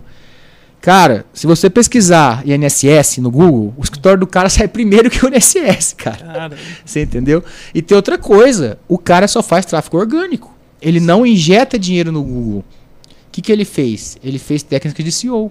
CEO. Ele criou artigos sobre previdenciários, foi criando constância, constância, conteúdo, conteúdo. Chegou em um ponto que o próprio Google ranqueou aquilo ali como um conteúdo relevante e tudo que você pesquisa de previdenciário no Tem no Google site dele. aparece em Grácio. e ele, e ele mantém a frequência até hoje? Até hoje. Ah, e outra caramba. coisa, ele atende online. Se você entrar na página dele, Ingrácio com C. Quem quiser ver aí, Ingrácio com C. Ingrácio, acho que é ponto .adv.br. É um previdenciarista lá, lá de Curitiba. Cara, é o cara que mais fatura no online hoje no Brasil. É. No previdenciário. A consulta é online, ele consegue escalar o, o produto dele, ele consegue atender o cliente todo pelo site. Entendeu? Os clientes conseguem tirar as dúvidas todas no site dele. Ele tem um blog que só fala sobre previdenciário. Ah, eu quero fazer auxílio de doença. Você vai lá que tem lá a resposta. Ah, eu quero fazer o LOA. Você vai lá que tem uma resposta. Tudo tá no site do cara. O cara já, dá, pa- o cara já dá palestra, é, entendeu? Show de bola. Show demais, é. E Engraçado. assim tem vários, tem vários. Isso é só um exemplo, né? Eu sou pequeno perto desse cara Não, mas ainda. um Eu tô cara gatinhando ainda, em- cara. Em SEO, a gente fez o curso com Sim. o maior especialista de Google do Brasil, que é o Flávio Muniz. E apareceu no Globo Esporte. E apareceu no Globo Esporte lá. Abel, me dá um abraço. Não é o viu? Cara, é que quer dizer, isso. Isso aí em curso- 2018. é, faz Eu fiz o curso três, do quatro Tesman. anos. É, o Tesma agora tá até no novo mercado. Tá, O então. Mas eu fiz antes dele entrar pro Ícaro, eu É. fiz o curso do Tesla. E o. Se você coloca especialista em marketing digital, o primeiro é o, o Flávio Muniz. Fly Muniz. Com orgânico. Orgânico. Orgânico, cara. O cara é foda. É, mas você conseguir resultado no orgânico é. Cara, difícil. ele fez um, um anúncio uma vez, ele, o case lá que ele apresentou. Ele investiu 300 reais no patrocinado, vendendo um determinado produto de uma casa de banho. Que era uma. um- o ticket médio do produto era 3 mil reais. E colocou 200 em estoque para venda. Em 24 horas, vendeu os 200. Ainda tinha lista de espera. Com Então, 300 reais. isso nós estamos falando de produto, né? E quando eu falo aqui de, de, Serviço. de serviço de advogado, eu não tô nem falando de quem vende curso. É, Porque quem vende curso não tem nenhuma limitação no Nenhum, provimento da OAB. nenhum. Tem nenhuma limitação. Ah. Eu conheço colegas que fazem sete dígitos com a- abrindo um carrinho uma semana. Tipo, sete dígitos é um milhão de reais, cara. Com um curso. Você imagina. Entendeu? E onde que tá o segredo nisso aí? Tá no tráfego pago. No A pago. estratégia é todo o tráfego. Eu tenho um colega em, em Araraquara, ele não faz curso, mas só para dar uma ideia assim, para o pessoal ficar mais é, oriçado atrás do assunto, né? Ele é criminalista. Eu conversei com ele semana retrasada, ele, ele falou assim, falou, Igor, eu tive que pausar as minhas campanhas do Google porque eu não tenho estrutura para atender. Eu falei, como assim, cara? Ele falou, cara, chega 50, 60 clientes todos os dias no meu WhatsApp caramba. através do Google Ads. Eu não tenho material humano para atender essas pessoas. Então eu tenho que ir lá pausar a campanha, eu atendo essa leva, entendeu? Ele falou para mim que ele triplicou o faturamento dele agora na pandemia. Triplicou. Porque as pessoas estão no celular, as pessoas estão no online. Não adianta. É, não se você é hipócrita de falar que não tá, tá todo mundo. Não, isso uso digital aí, cara. é um o escritório mundo. está aqui. Hoje, o, o que, que, que, um, que um advogado precisa? Um celular e um cowork. Não precisa nem mais ter escritório físico. Eu acho, atualmente, eu acho uma bobagem quem se forma agora, ah, vou abrir escritório e tal. Cara, não precisa. Um gasto Ainda, fixo ainda mais se inicial. você não, não tem essa condição, se, você- se, se você tiver, tudo bem. Mas se você não tem, cara, invista em curso, invista em marketing digital, invista em marketing jurídico. Seu celular, o seu eh, escritório está na, na palma de sua mão. Você só não realiza se você não executar. Entendeu? Não adianta você fazer um curso e não aplicar. É verdade. Eu tive vários colegas lá da mentoria que ficaram para trás porque não aplicaram. É. E outros estão na minha frente porque aplicaram mais do que eu. Você entendeu? E às vezes eu, eu me saboto porque eu ainda venho daquela época antiga. Não, isso aqui eu não vou fazer, não, deixa isso aqui de lado, deixa mais para frente. Vou pro, pro, procrastinando, procrastinando, procrastinando. Mas enfim, me salvou bastante na pandemia, cara. Essa questão de ter ido pro digital, etc. né? Muito, Que bom, cara. muito. E o, o marketing me salvou. Ah, o marketing é essa quando- missão. Quando eu falo marketing, eu falo marketing. Sim. A área de marketing me salvou. Aham. Entendeu? Porque ajuda muito, cara. O marketing não é seu adversário, né? Não é é. seu parceiro. E não Muito parceiro. E não entenda a agência como um custo. Acho É. que a agência, o tráfego, o cara que tá fazendo ali a, a arte em si, não entenda como um custo. Entenda como um funcionário que tá ali para te Com ajudar. certeza. Pra... Eu ainda não tenho, mas é, eu tenho um sonho quando, né, se a gente crescer, alcançar as nossas metas, eu quero ter um, um funcionário fixo lá, no- lá no, do meu escritório para fazer só parte de marketing, fazer criativo, fazer edição de vídeo, é, mexer com as, com as- com as campanhas de marketing, fazer tudo isso aí. Vai chegar. Vai Vai, chegar. vai chegar a hora. Vai Vai chegar. chegar. É porque hoje eu tenho, né? Eu tenho agência, eu tenho gestor de um tráfego. cursinho, eu tenho- um curso, eu tenho freelance. Fatura um 6 em 7 aí. É. Tranquilo. Eu acho que tem muito potencial, tem um produto bom. Cara, você falou em curso aí de 6 Daqui e a pouco o 7. Thiago Finch vai vir. Vocês conhecem uma menina aqui de Rondonópolis, uma fisioterapeuta chamada Valkyria? Conheço, Sim. pô. Pelo amor de Deus, cara. Você viu, que- você viu o Instagram dela? Ela lançou um curso voltado Não, pra ela fisioterapia. já- ela já- já- RCA. RCA 360. Cara, que, que é aquilo, ser cara? Você tá ligado que aqui em Rondonópolis tem outro também que tá na mesma leva, né? Pera um pouquinho. Escuta o que. Eu escutei, eu tava batendo um papo com a mulher que faz o, o lançamento pra ela. A namorada dela. Como assim? É, eu não sabia, tudo bem. Cara, ela falou que, que entrou, que ela teve que criar 200, 140 e poucos grupos de WhatsApp, nos- mais de 13 mil clientes entraram num lançamento do curso. Não, mas ela é referência nacional, a Valkyria. Pois é. Ela é. Ela Daqui é de cria- Rondonópolis. Só que ela ela é cria do começou- Érico Rocha, só que ela é das antigas. Ela começou a, um tipo, tempo a isso aí pelo menos uns 4, 5 Quase- anos atrás. Aham. Pois é. Ela é. ela- Impressionante. Agora na cidade. agora na cidade tem outro. Quem que é? Jayton. Conhece? Não. De Power que BI. que é? cara faz gráfico, Mas mexe com o quê? gráfico de Excel. Excel. Tipo, Excel. Excel, Igor. Mas como é que o. O O, nome dele é Jayton. Jayton. o Instagram dele dele é o aqui. quê? Jayton. Jayton? Depois eu vou olhar, não conheço. Ele J-E-Y-T-O-N. Várias vezes. A gente vai trazer ele Daqui aqui, só também. tá. Guri genial. Gênio. E tá aqui no Nopes, mora Tá aqui. aqui. E quem que lança esse menino? Eu acho que. Agora ele- é o Ivan. Agora o Ivan que O tá Ivan com tá ele, ajudando ele. Ele é. Ele é. Tem um, oh, tem um guri de tráfego bom aqui, hein? O Ivan Amorim. Ivan Amorim. Da escola da V4 Company, do Dennis Leper. Não conheço. Ah, você não conhece a V4 Company? Não, não conheço o Ah, Ivan tá. Amorim. Ah, pô, o Ivan, gente boa demais. A gente Mas manja de Google Ads? vai... Manja Pô, de é tudo. Você é louco. Quem, quem que. ah, o cara que talvez venha amanhã, o Ivan trabalhou, não trabalhou? É. Trabalha. Não É. sei como é que o Ivan tá agora, que agora o Ivan tá com a agência própria de tráfego. Tanto que tem cliente que chega lá na agência querendo tráfego, eu falo, Ivan. vai pro Ivan. Esqueci o nome da agência dele. Ele é bom nisso. Cara, ele, assim, ele não faz uma arte. Eu tenho um Você pouco fala de. assim, Ivan, ele não faz nada. Ele nem. Eu tenho um pouco de preconceito com esse negócio de gestor de tráfego que não é da área do direito. E vou te explicar por quê. Eu já fui cliente da Blueberry, que é do Thiago Tesman, Uhum. que é o cara que mais entende, um dos mais entendidos de Google Ads no Brasil. O problema é que a Blueberry, ela atende advogado, ela atende médico, ela atende empresa, ela atende loja, ela atende todo tipo de cliente. Aí você vai criar uma campanha no Google, você precisa colocar as palavras-chave de pesquisa. Então, por exemplo, eu quero que meu anúncio apareça para quem está pesquisando divórcio consensual, para quem está pesquisando separação de corpos. A agência não sabe isso. A agência não tem esse conhecimento técnico do jurídico. Então, o que acontece? Pelo, pe- pelo menos para mim, isso é uma opinião minha. Aham.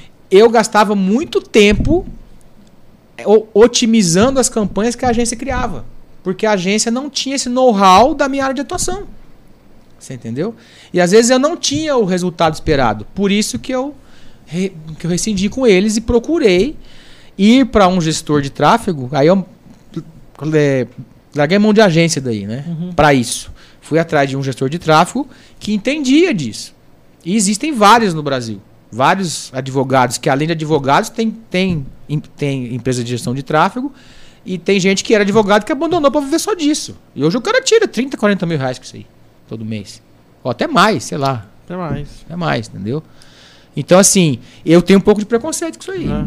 Mais um exemplo. Se Não, um mas dia, eu não sei. Se, por As um minhas dia- experiências não foram boas. mas eu sei se que um é dia bom. você for lançar um produto, um Um produto, curso, por exemplo. um curso, Ah, procura esse cara. como é que ele chama? Ivan Amorim. A gente vai trazer ele aqui. Não vou anotar o nome. Não, eu já tô fazendo algumas coisas com ele. Ele tá com o Denner também, na Decode. Ele é muito bom. Ele é aluno lá do Denner Liper, velho. Então, e o Denner é, é tipo assim. V4 guri- Company eu já, V4 já apareceu pra mim vários patrocinados deles no V4, Instagram. Os guri lá são Ele- ninja. É porque é muito louco, velho. Assim, existe um estudo muito foda em cima da estratégia e tal. Eu vou lançar um negócio ano que vem e o Ivan tá meio. Cara, eu sou um apaixonado por tráfego com lista. É, lista de e-mail, pá. Não, não. é telefone mesmo. Lista de telefone É, mesmo. Você direciona o Ah, tráfego quando você e quer. vai, É. filho. entendeu? Então, se a estratégia for boa, vai. Esses Vai. dias o Érico Rocha foi, o e-mail não morreu. E ele mostrou lá um lançamento que ele fez com e-mail. Não, tem muita gente ganhando muita grana com, Com internet. E-mail, velho. E-mail, só e-mail. curso. Não vou. Só e-mail. E ele fez uma grana. Essa Valkyria eu fiquei impressionado com, com, com o Instagram. Dela. Ela Ela é- tá morando em Natal? Então, ela foi embora daqui, né? É o que a gente queria até trazer ela aqui, talvez, né? Mas ela foi embora. Vamos pagar passagem pra ela pra ela vir. Ué, ela foi embora, não sei. É, vou mandar uma DM pra ela. É. Fala aí com ela, quem Vamos sabe. trocar ideia. Mas não sei se ela tem parente aqui, vai que ela pode estar Não, aqui acho que no final não. do ano e tal. Eu acho que. É, e a namorada dela que você falou que ajuda no- nos lançamentos, cara, é, acho Cara, que ela me cobra, ela falaram, cobra 3 mil reais. Ela cobra 3 mil reais uma consulta de aplicação. Aí, ó. 3 mil reais, uma consulta. Só pra você expor pra ela a sua ideia e ela, te- e ela falar se ela vai pegar ou não. Pra, aju- pra te ajudar a lançar. Três contos só. Se ela achar que seu projeto não vale a pena, ela não pega. É, a pessoa chega nesse nível. É. Com muito trabalho. E profissionalismo. trabalho. E dedicação. E tem que cobrar mesmo. É. é. Mas não é melhor, às vezes, você. Pra você ter uma ideia que você acha que você vai ficar milionário. É uma pessoa que entende e fala, cara, é melhor não. Ué, eu tenho um cliente meu. eh, Cliente não. Um, um, um colega de uma construtora que ele tinha um projeto de fazer um produto. eh, e ele foi para São Paulo, participou da, do G4, lá com o Thales Gomes e tal, pagou 25 mil reais pra ficar dois dias com os caras. Na hora lá do brainstorm, lá, ele lançou o produto dele. E por sorte, um dos professores é veio de uma família de construção civil e mostrou pra ele porque o produto dele não daria certo. E ele como ele conseguiu ver coisas que ele não tinha visto antes e não lançou.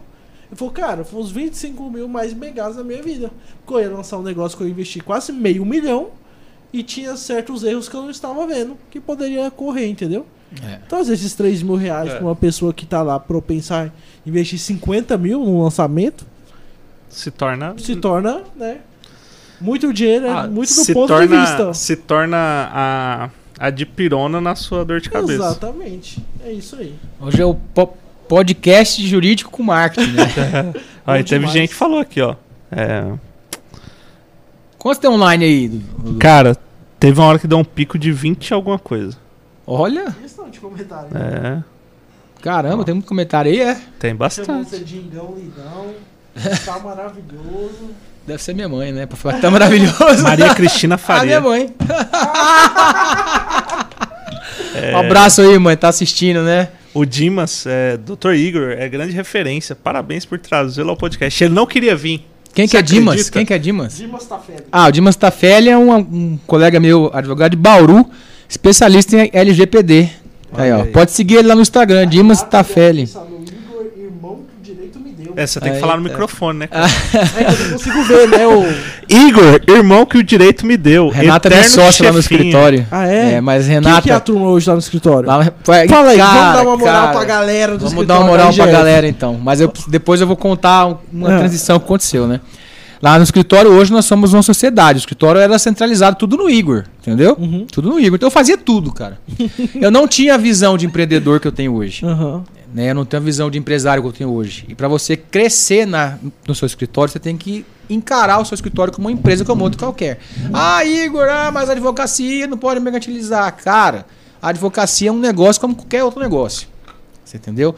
Então, lá no meu escritório hoje, nós somos em quatro sócios. Que é eu, a Renata, que fez o comentário aí, Uhum. o doutor Ezequiel e o doutor Rafael, que você fez a logo dele da GN. Um depois O me Ezequiel é. o Thiago Negro. O Thiago Nigro, exatamente. Parece, né, cara? Ah, é verdade, cara! Faz esse corte e manda pra ele. verdade, verdade. Thiago verdade. Nigro. É que eu olhei assim, eu falei bem assim, falei, cara, tá parecendo Então, alguém. assim, Aí como eu Igor- falei pra vocês, desculpa, não tinha o Jander? o Jander tá lá também, Ah. mas eu tô falando dos sócios. E aí nós Ah, tá. temos a equipe por trás, que, tema, que temos a doutora Bianca, o Jander, Aham. o doutor Pedro e a Tarline, que é a nossa estagiária, e a Karine, que é a nossa secretária. Pô, tem ba- Tem, tem uma, galera, tem uma galera legal lá. Cara, e o que, que eu tive que fazer pra dar conta de estruturar tudo isso de 2020 pra cá? Primeiro, eu setorizei o meu escritório. Então, hoje nós temos departamentos bem definidos. Né? Hoje eu estou, por exemplo, no comercial e no marketing. Então, assim, eu dificilmente eu peticiono mais. Então, você não peticiona mais, né? Dificilmente eu faço uma audiência. Só quando é um caso muito complexo, etc. Mas eu sempre estou nos bastidores auxiliando a minha equipe. Então hoje tem o Ezequiel, o, o primo rico, né? O primo rico cuida de toda a parte técnica.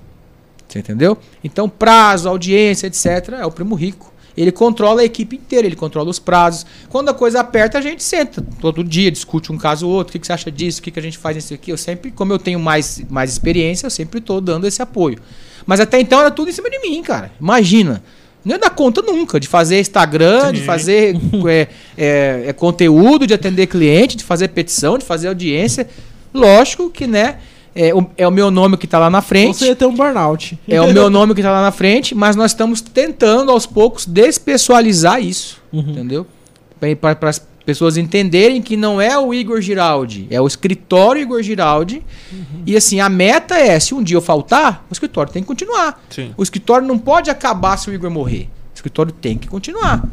A Renata, que fez o comentário aí, né? Eu falo para ela que quem tem chefe é índio. Não sou chefe de ninguém. Olha né? só, olha, Renato. Quem tem chefe é índio, tá, Renata? A Renata cuida da parte administrativa.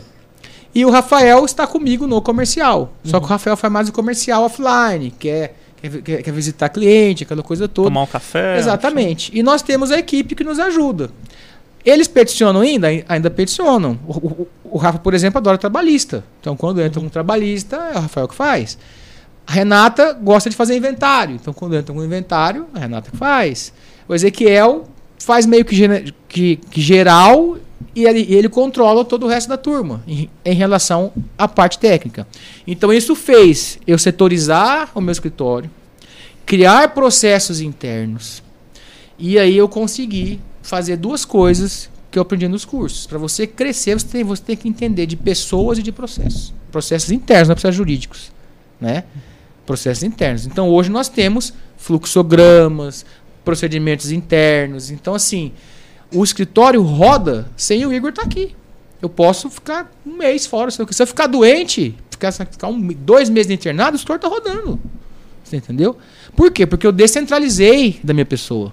Se tivesse centralizado no Igor, ah, o Igor está internado, acabou, o escritório morreu. Você entendeu? E aí? Como qualquer outra empresa. Você imagina você a sua agência, por exemplo. Com certeza você tem, você tem uma equipe. Tenho. Se você ficar em casa doente, a sua agência vai continuar rodando. Hoje roda. Mas um Pois tempo é. atrás eu sofria com isso também. Mas cara. isso é um momento. Então, é o que eu tô falando. Mas é uma quebra de de, crenças. Quebra de crenças militantes. Eu, eu ainda sou muito centralizador. eu Ainda ainda sou. pego por isso. Eu ainda sou um muito ce- centralizador. Ainda tenho, Mas já melhorou, me- né, tenho medo de delegar as coisas pros outros. Você entendeu? Tenho várias, vários medos que eu venho aos poucos quebrando. Mas a partir da hora que você descentraliza, de, de- de- é de você, você admite outros sócios, no- como no meu caso, Uhum. você consegue ter liberdade geográfica e liberdade fin- financeira. Porque é mito você falar que se você ter sócios você vai ganhar menos. É o contrário. Se você ter sócios bem alinhados, todos vão ganhar. E o seu, e, e- e- e- e o seu faturamento vai crescer. Porque todos estão com o mesmo objetivo. Você entendeu? Uhum. E você tem que ter sócio que te complete. Então eu, pro- eu procurei sócios que me completassem. Ah, o que, que eu não gosto de fazer? Um exemplo. Eu não gosto de ir ao fórum. Eu não gosto de fazer audiência. Eu não gosto, audiência é um trem chato. Eu faço porque eu sou advogado.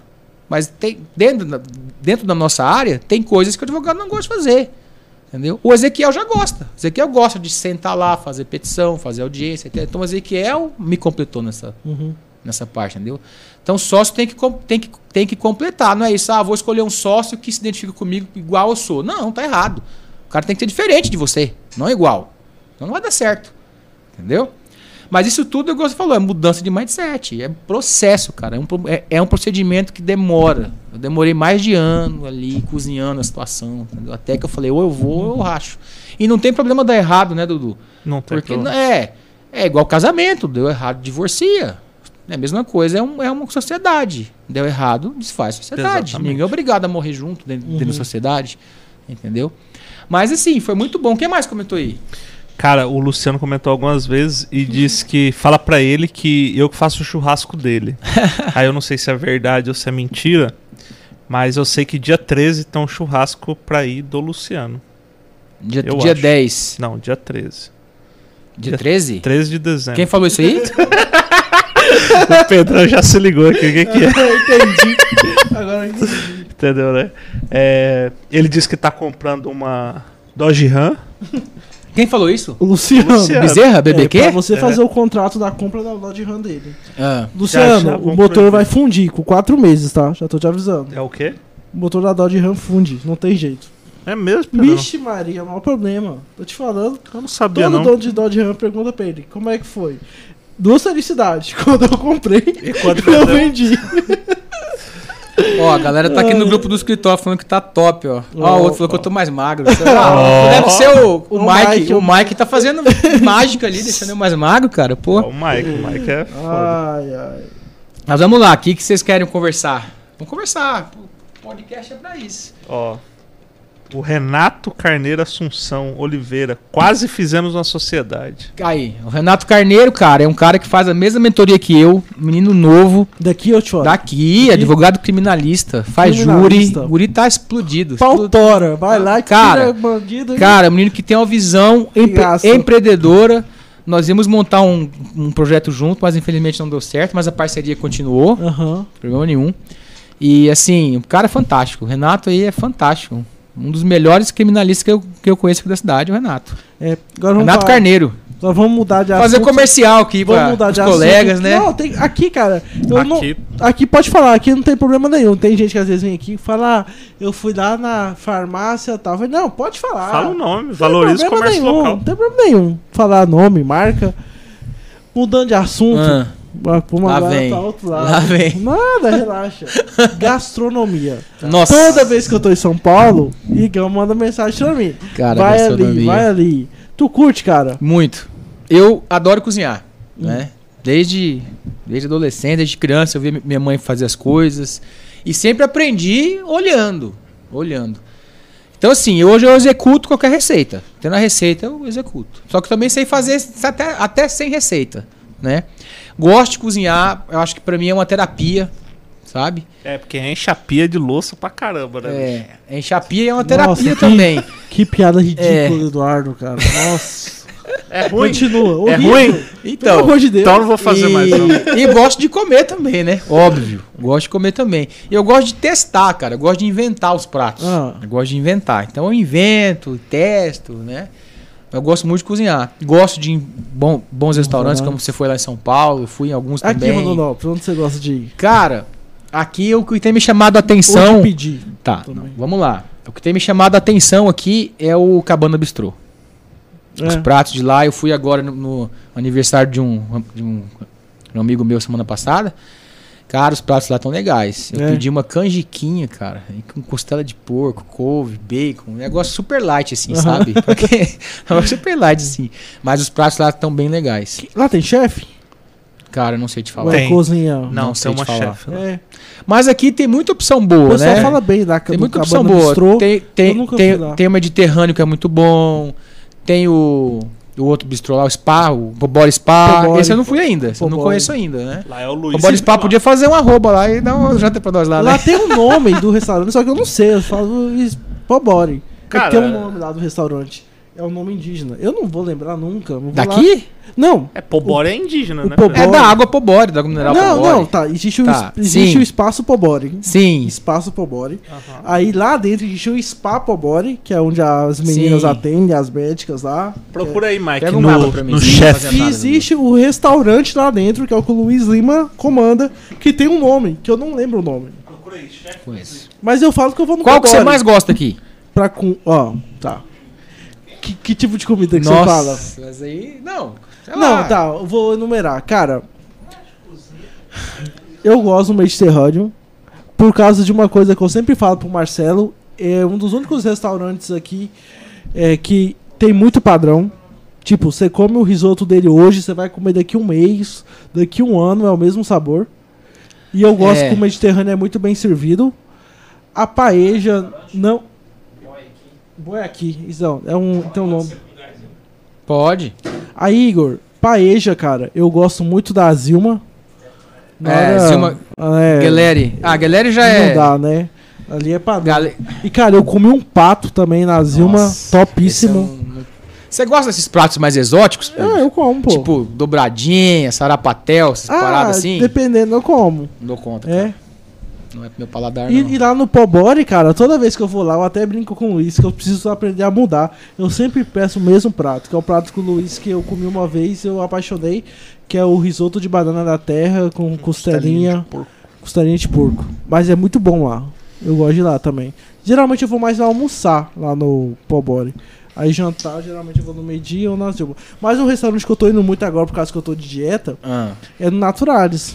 Do meu amigo Alexandre. Ah, Alexandre é amigaço, Alexandre. parceirão Amigo nosso meu aqui. é cliente nosso também. Cara, eu já falei pro Alexandre, Alexandre. Alexandre, faz um cartão fidelidade, porque eu tô cansado. Todo dia eu tô nesse restaurante Cara, aqui. pra quem não foi, o que eu mais gosto dele lá é aquela salada Caesar. A salada Caesar? Nossa, Eu A salada Caesar dele é Eu muito boa. monto a minha salada, cara. Você não, Não, curte, sim, não? eu curto também, mas é muito bom. Não, assim, o, o natural já era bom. Aí ele É. criou aquela parte de grill. Você já Ele- comeu? Não. O bife ancho, o churrasco dele. Empreendedor o Alexandre, hein? Porra, Igor, come, cara. Ô, não perde pra nenhuma churrascaria, não, bicho. A porção, a tábua dele que vem chorizo, é, tem um purezinho de mandioca amarelinha que, que eles fazem lá que é maravilhoso, cara. Porra, é muito bom. Aqui a gente toca direto ou tem intervalo? Toca direto. Toca direto? Por quê? Você quer ir no banheiro? Eu quero. Pode ir. Pode te- Vai lá, Mike, leva Mike lá. lá. Já Vai volto. lá. Vai fazer um pipi. Isso porque tá bebendo água, hein? Bebendo água, imagina se fosse na cervejinha. Ai, ai. Mas só papo bom, hein, cara. Só papo bom. Pô, vai falar, ele, ele vai, vai embora. Calma, gente, ele já vai voltar. Pedrão, e a nossa novidade, cara? Share com ela, você tá animado? Ô, tô demais, cara. Contar com ela, com ela, que é a nossa apresentadora, que é uma pessoa que eu gosto, eu admiro demais, cara, eu sou fã. Já tive várias oportunidades de trabalhar com ela, vai ser incrível. E o protótipo foi sensacional, Foi. né, cara?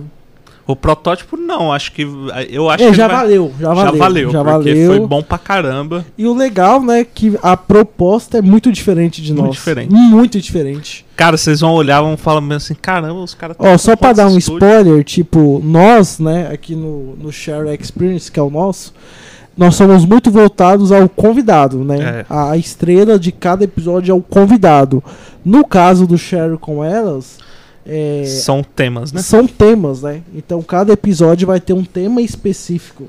Então vai, vai ser muito diferente, porque, tipo, cada um no seu quadrado, entendeu? Igual aqui eles falam, uma coisa é uma coisa, outra coisa é outra coisa. Então, esses podcasts, os dois, né, que terão seus episódios meio que juntos durante a semana e tal, vai ser bem, vai ser bem legal e públicos bem diferentes, Bem né? diferentes. Bem diferentes e tal. Bem diferentes. E além disso, a gente ainda tem a ideia de fazer outros podcasts. Outros podcasts. Não sei se ainda esse ano, né, Dudu? Talvez Não, acho que fica- esse ano vai ser fica praticamente. pra ano que vem, mas possivelmente a gente vai aumentar essa gama E aí. talvez em um desses podcasts o Igor voltará.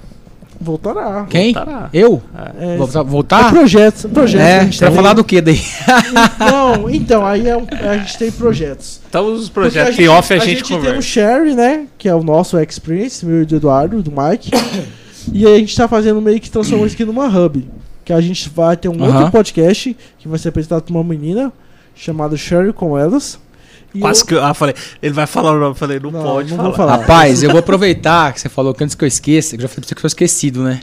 Eu fui no banheiro, eu dei uma olhadinha no WhatsApp aqui, a galera do escritório tá me, tá me ouvindo lá, mandando altas mensagens no grupo É. aqui, minha mãe também, minha irmã. Eu Pô. queria agradecer ao pessoal que tá escutando, né? Aí quem não me conhecia, tá me conhecendo um pouco mais hoje. E agradecer a minha equipe lá, totalmente engajada. É. Que assim, cara, a gente não consegue nada sozinho. Exatamente. Então eu sou muito grato à minha equipe, a Renata, Ezequiel, Rafael, Tailínio, Pedro, a Bianca, o Salva Danilo. de palmas o para a do Jander.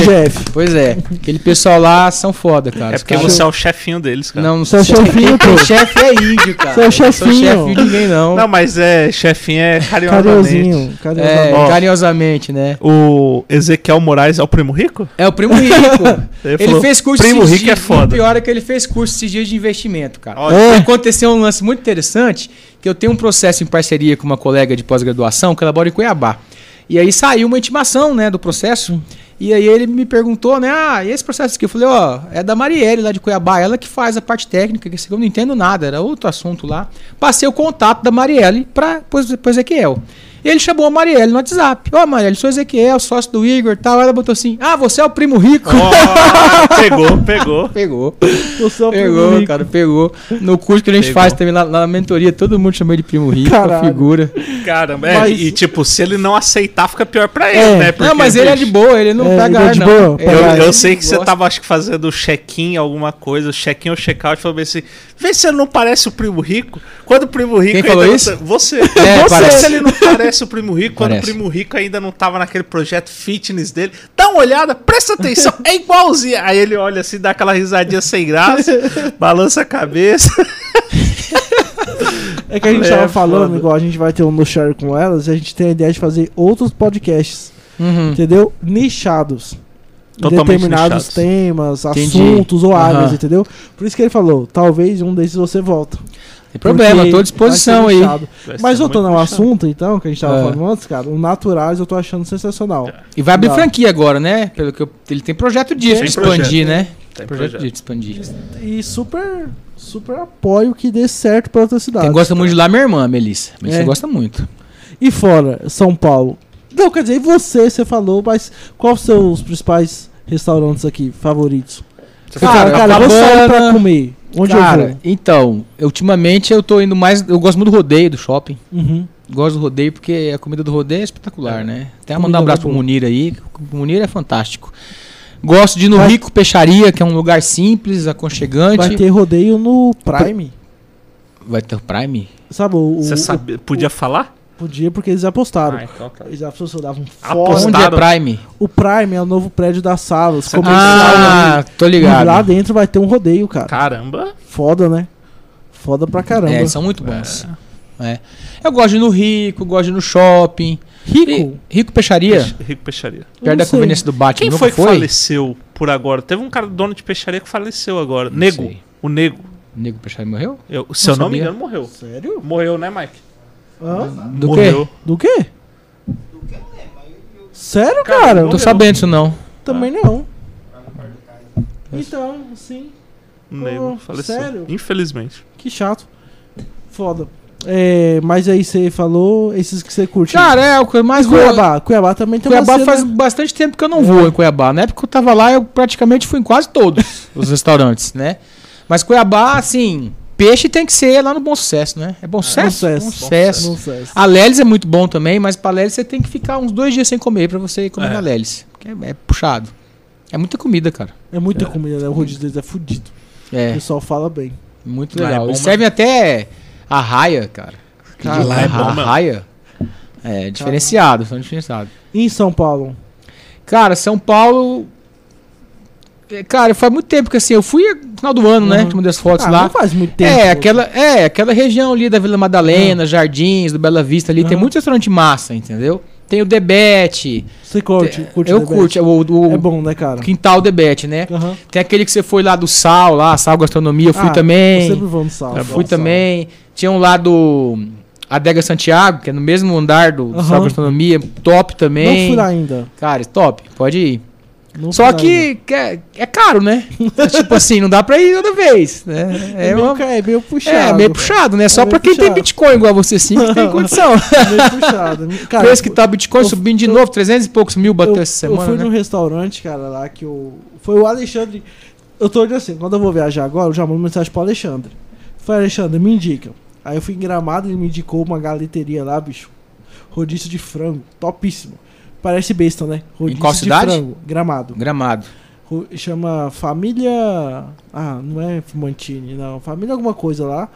Ele me indicou maravilhoso o, restaurante. E aí a gente foi em São Paulo também. Aí eu mandei mensagem pra ele e me indicou um restaurante chamado Rua. Rua Mediterranier. Fica nos no Shops Jardins. Não é o Cidade Jardim. É o Shops Jardins, fica na Aham. rede, mas fica ali no. Ali no. no mais pro centro, perto daquele restaurante. Na frente daquele restaurante Gero. Aham. Na frente do Gero. Rapaz, que restaurante top, cara. Ô, Igor, a Você experiência... foi quando, tinha, quando tava nevando lá, né? Não, eu tô falando de São Paulo agora. Ah, no- tá, já passou pra Tá, São Paulo. São Paulo, mas Tá. lá no, no, do- no de galeto, de frango, eu fui quando nevou. Meu irmão tava lá nessa, nesses dias Cara, aí. foi uma coincidência gigantesca chegar em Gramado aquele dia. Mas enfim, nem vou falar de Gramado, senão daqui a pouco o Dudu me, Não, é mais 40 minutos. É que eu começo a falar de gramado ele fala que eu emociono. Eu Não, começo a é falar 40 demais. minutos. Não, não vamos esticar muito, não, porque amanhã é dia de branco também, né? Aí- Você falou 5 horas no podcast, né? Aí em São Paulo, eu fui nesse Rua É. e medicinei. Porra, cara, o atendimento desde quando você entra no restaurante, cara. Sensacional. Os caras chegam, é incrível. Eles chegam, te recepciona, conversa, pega seu nome, da onde você é. E a partir dali, todo mundo que vai te atender, velho, te chama pelo nome. Todo mundo. Todo mundo do restaurante. Não sei como que eles fazem isso, cara. Todo mundo vai lá e tal. É sensacional, cara. Vale a pena ir lá. Show de bola. O preço é um pouquinho salgado, mas é, É. bom. É. Mas São Paulo é uma cidade que. Não, e tem como ser Uma um lugar loucura, super né? barato também em São Paulo. Cara, eu não é esqueço, assim, São Paulo é uma cidade que você respira cultura, né? Eu fui lá em 2013, até levei minha mãe junto. Nós fomos assistir uma orquestra sinfônica da OSESP, Hum. que é a Orquestra de São Paulo, né?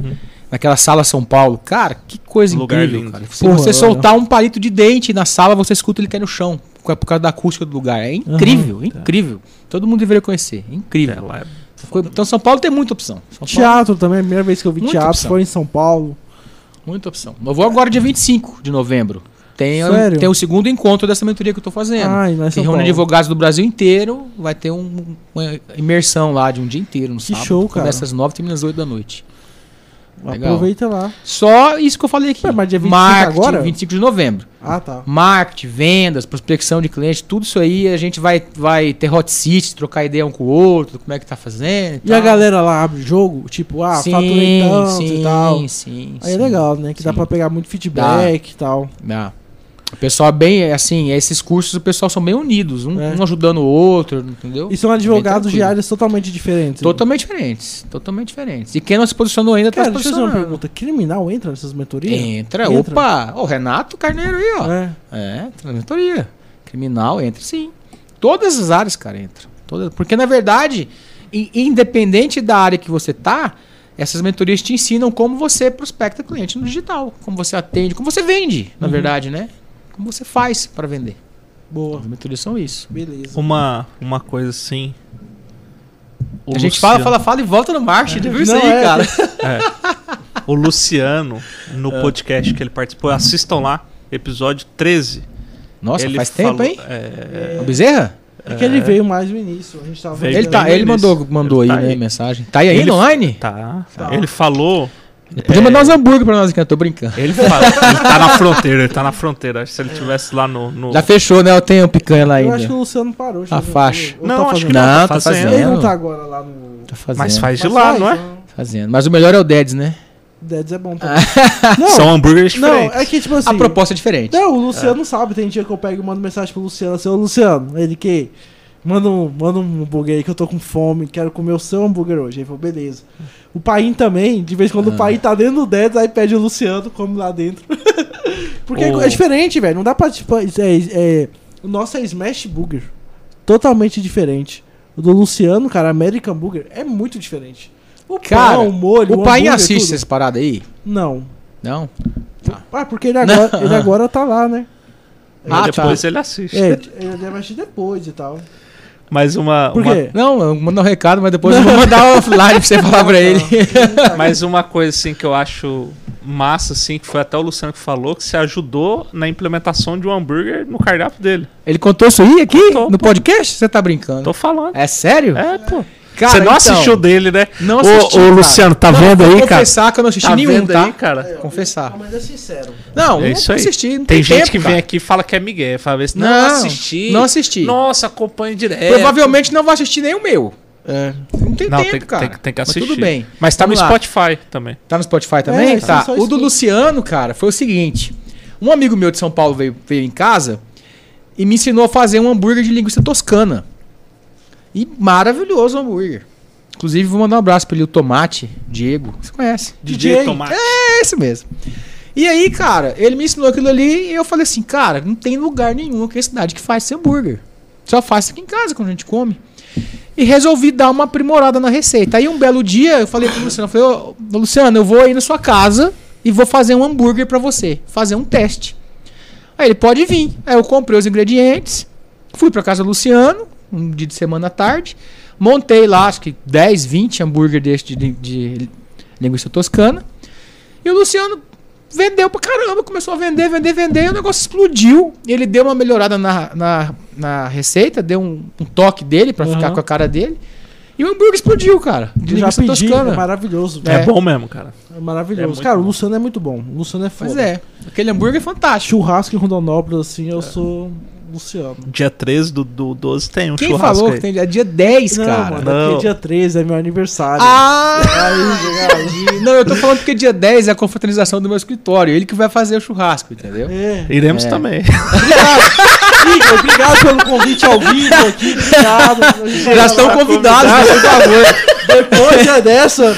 Depois dessa. E ele tá. Mas aí dia 13 é o seu, também vou, já pode. E ele, aqui, tá. e ele aqui preocupado aqui. Desculpa que eu não vou conseguir no seu dia 10 de dezembro. Por quê? Porque é meu aniversário de casamento. Ah, Aí você sabe, né? Patroa, Mas o Dudu vai te representa. Dudu vai. beleza. Eu vou com a camisa do Cher ainda. vou cumprimentar o primo rico. Ah, Fala, ô primo rico. Não, pede autógrafo, cara. Primo Ai. Rico é celebridade. É, Não, mas todas as festas que eu faço, meus aniversários, desde quando eu comecei a ter condição de poder fazer, é o Lu- Luciano que faz. Eu já fui em dois que foi o Luciano que fez. Exatamente. E vai pro terceiro agora. Aí, ó. Ano passado não teve por causa da pandemia. Pandemia, né, cara? Mas graças Não, não teve Deus. nada ano passado Ô, por causa da Você pandemia. acredita que tem pelo menos uns dois anos que eu não comemoro meu aniversário? Que eu não faço nada. Que dia que é seu aniversário, Eduardo? Ah, segredo. É. Descubra. Dia 5 de abril. É. é, 5 de abril, então. Tipo, no ano, ano passado eu tentei fazer uma ideia pra. Tentei elaborei tudinho e tal.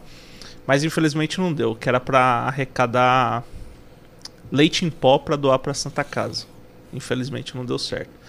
Aí esse ano eu também tava com a ideia, só que aí tava bem naquela retomada da, da pandemia, Aí sabe? não, quando- aí não rolava, né? Aí eu falei, ah, aglomeração. É, e eu também só marquei esse ano porque eu tô com saudade de fazer. E eu gosto meio de festa também.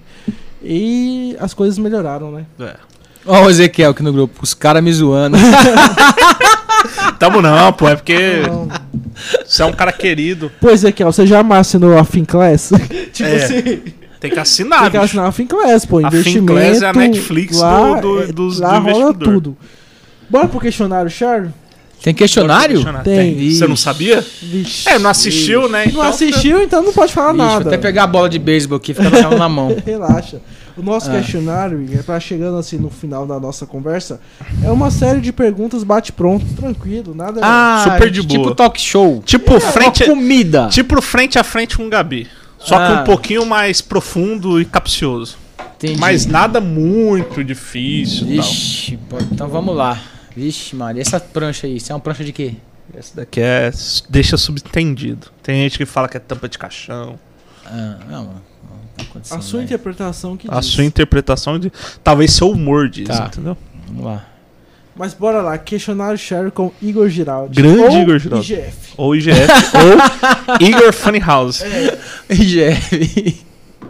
Tempos áudios. Quem sabe vota, Eduardo. Por que não? Por que não? Por que não? Igor, dia ou noite? Noite. Verão ou inverno? Inverno. Feriado ou final de semana? Final de semana. Chá ou café? Café, sem açúcar. Whisky ou cerveja? Cara, eu já fui muito isso, agora eu tô na cerveja. Rotina ou liberdade? Os dois. Religião ou fé? Fé. Música ou poesia? Os dois juntos. Direita ou esquerda? Nossa, agora ele apertou, hein? Não pode falar centro? Olha. Ótimo. Pode. Centro. Cidade ou fazenda? Fazenda. Dinheiro ou sabedoria? Nossa, agora você apertou, hein, cara. Nossa, essa é difícil, hein? Seja Dinheiro, sincero. sabedoria. Eu... gosto que o pessoal que é sincero. Ó, eu quero dinheiro. Dinheiro. É. Dinheiro. Eu sou 100% dinheiro. Igor, quem deseja sucesso precisa? Quem deseja sucesso, Precisa? estudar. Marketing. Novo mercado, Ícaro de Carvalho, R$ 79,90. Dia mais feliz da sua vida. Cara, o dia mais feliz da minha vida. Nossa, teve tantos momentos felizes na minha É. vida. Fala um, um especial. Cara, eu acho que foi quando eu formei, foi um dia feliz, que eu me lembro assim, que foi bem. Massa. Vem na minha cabeça agora. Uma saudade. Meu pai. Seu pai morreu em decorrência passado, ao né? É. Covid, né? É.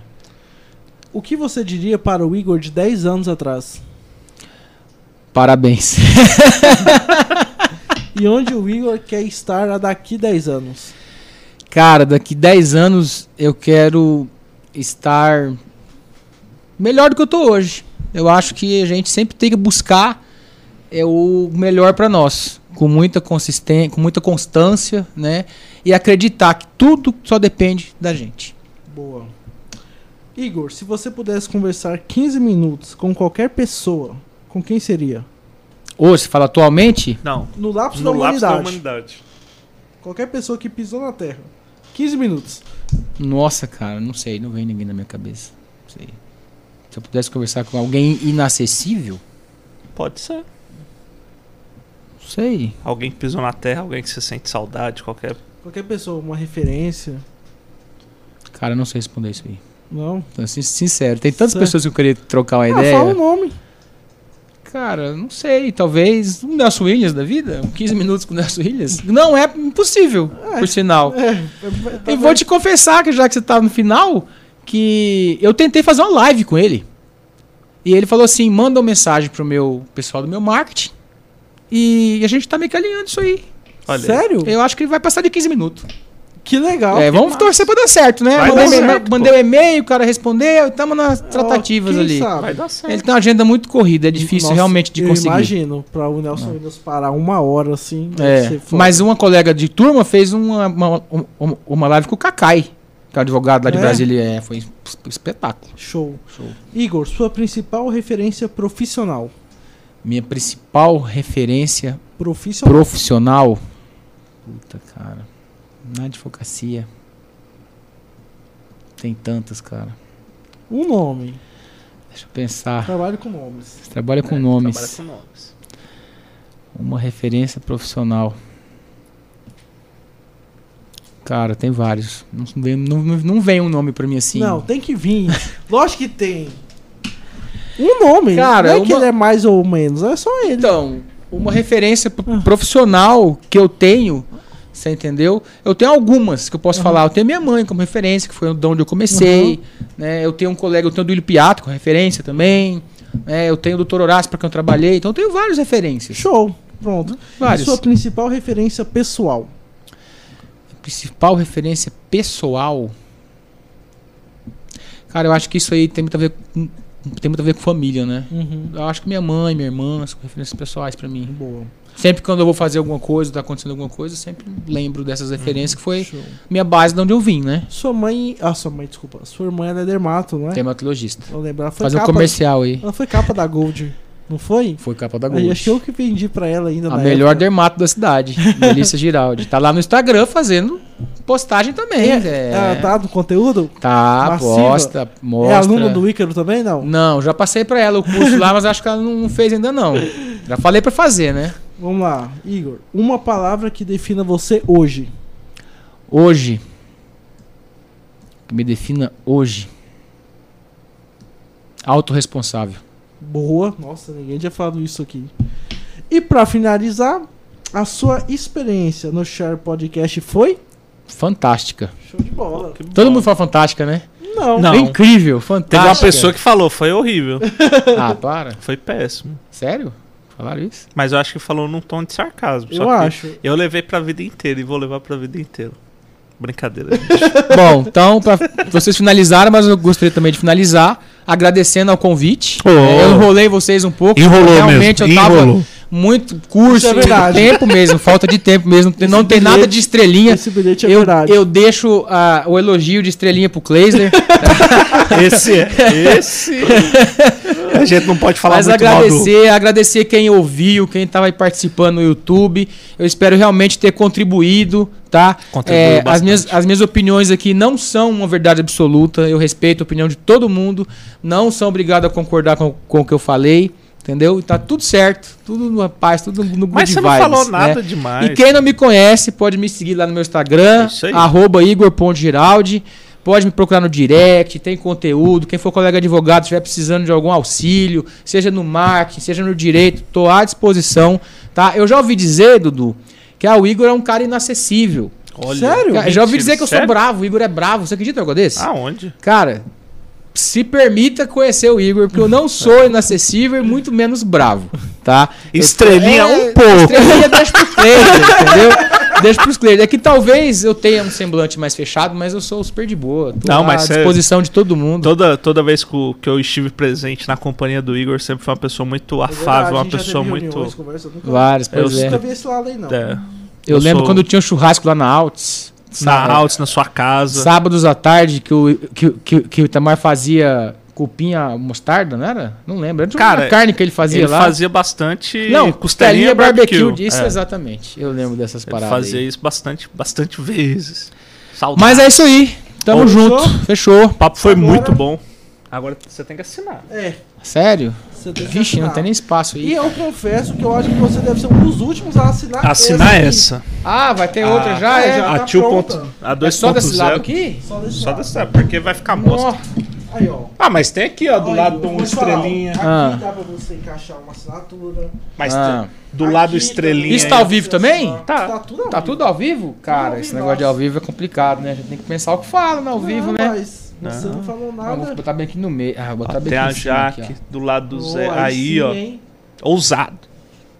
Aí vai pro IGF. Aí sim, filho. Boa. Agora o trem ficou sério. Boa. Tem que colocar a data. Qual que é a data? É, Botei, 19, botei não? 2021. Coloca 19. Botar o 19 mês só. 10. é, põe só o mês aí que tá de boa. Pois não. Outubro. Verdade. É verdade. Quem que você indica pra sentar aí? Você fala, cara, não necessariamente da advocacia, pode ser outro outro espectro. Você fala mesmo assim, cara, vai ser Você massa. sabe que vai render um papo bom, que É. nem foi o seu. Falamos de tudo. Sim, entendeu? Fala, cara, esse cara aqui, eu acho que com essa mulher vai rolar um papo legal, vai rolar. Tem que indicar só um? É. Nossa. É porque a gente quer que você indique e a pessoa olha assim e fala, pô, por que, que o Igor não me indicou? O que, que será que eu tenho que fazer pra ser mais amigo dele? Cara, assim, não puxando sardinha, Não. mas assim, é... eu acho que a minha irmã seria interessante. Minha irmã tem uma história de vida muito legal. Aham. de estudar fora, de ter en- envolvimento com música. Minha irmã é formada em piano, canta, já cantou no antigo rodeio, onde é hoje é uma loja de piso lá perto do Posto Campeão. Era, um, era um restaurante, não lembro. Ela ganhou um campeonato de, de, de cantoria lá, de canto, entendeu? Então, assim, eu acho que ela tem uma história bem legal e acho que ela é uma pessoa interessante. Na área jurídica, vocês chamaram o Bruno, né? Eu acho que o Duílio é um cara legal. Verdade, legal. O Duílio Piata é um Você cara legal. né? Duílio? Eu conheço. Fazer a ponte. Conheço, é um cara Beleza. legal. Mas o Duílio é um cara bem. Assim. Nelson Williams, assim. Não, cara. ele, é, ele é um pouco fechado, né? Você vê que ele não aparece muito em mídia É. e tal. Não sei se ele toparia, mas posso passar o telefone. Beleza. Mas É. vamos anotar aí então. Da Ah, tem um cara aí que talvez você vai con- conversar, que seria legal também se você fizer a ponte, Nelson Williams. É, você fala no final, ô Nelson Williams. Tem uns caras lá Rodó. É, tem o jatinho pra vir, né? Fala, fala que a gente paga a estadia do jatinho dele aqui. O combustível não tem condição, não, mas a estadia eu consigo pagar. O que é jatinho caro, tá aí, né? O quê? O combustível do jatinho dele? Cara, no mínimo de São, de São Paulo pra cá vai dar uns 40 mil. É caro. Melhor deixar, vamos fazer lá. Mas Tá. faça a gente lá. Mais Paga as fácil. passagens, leva o estúdio pra lá, grava e volta. Sai mais barato, né, Mike? ah, cara, o Mike abriu um sorrisão até aqui assim.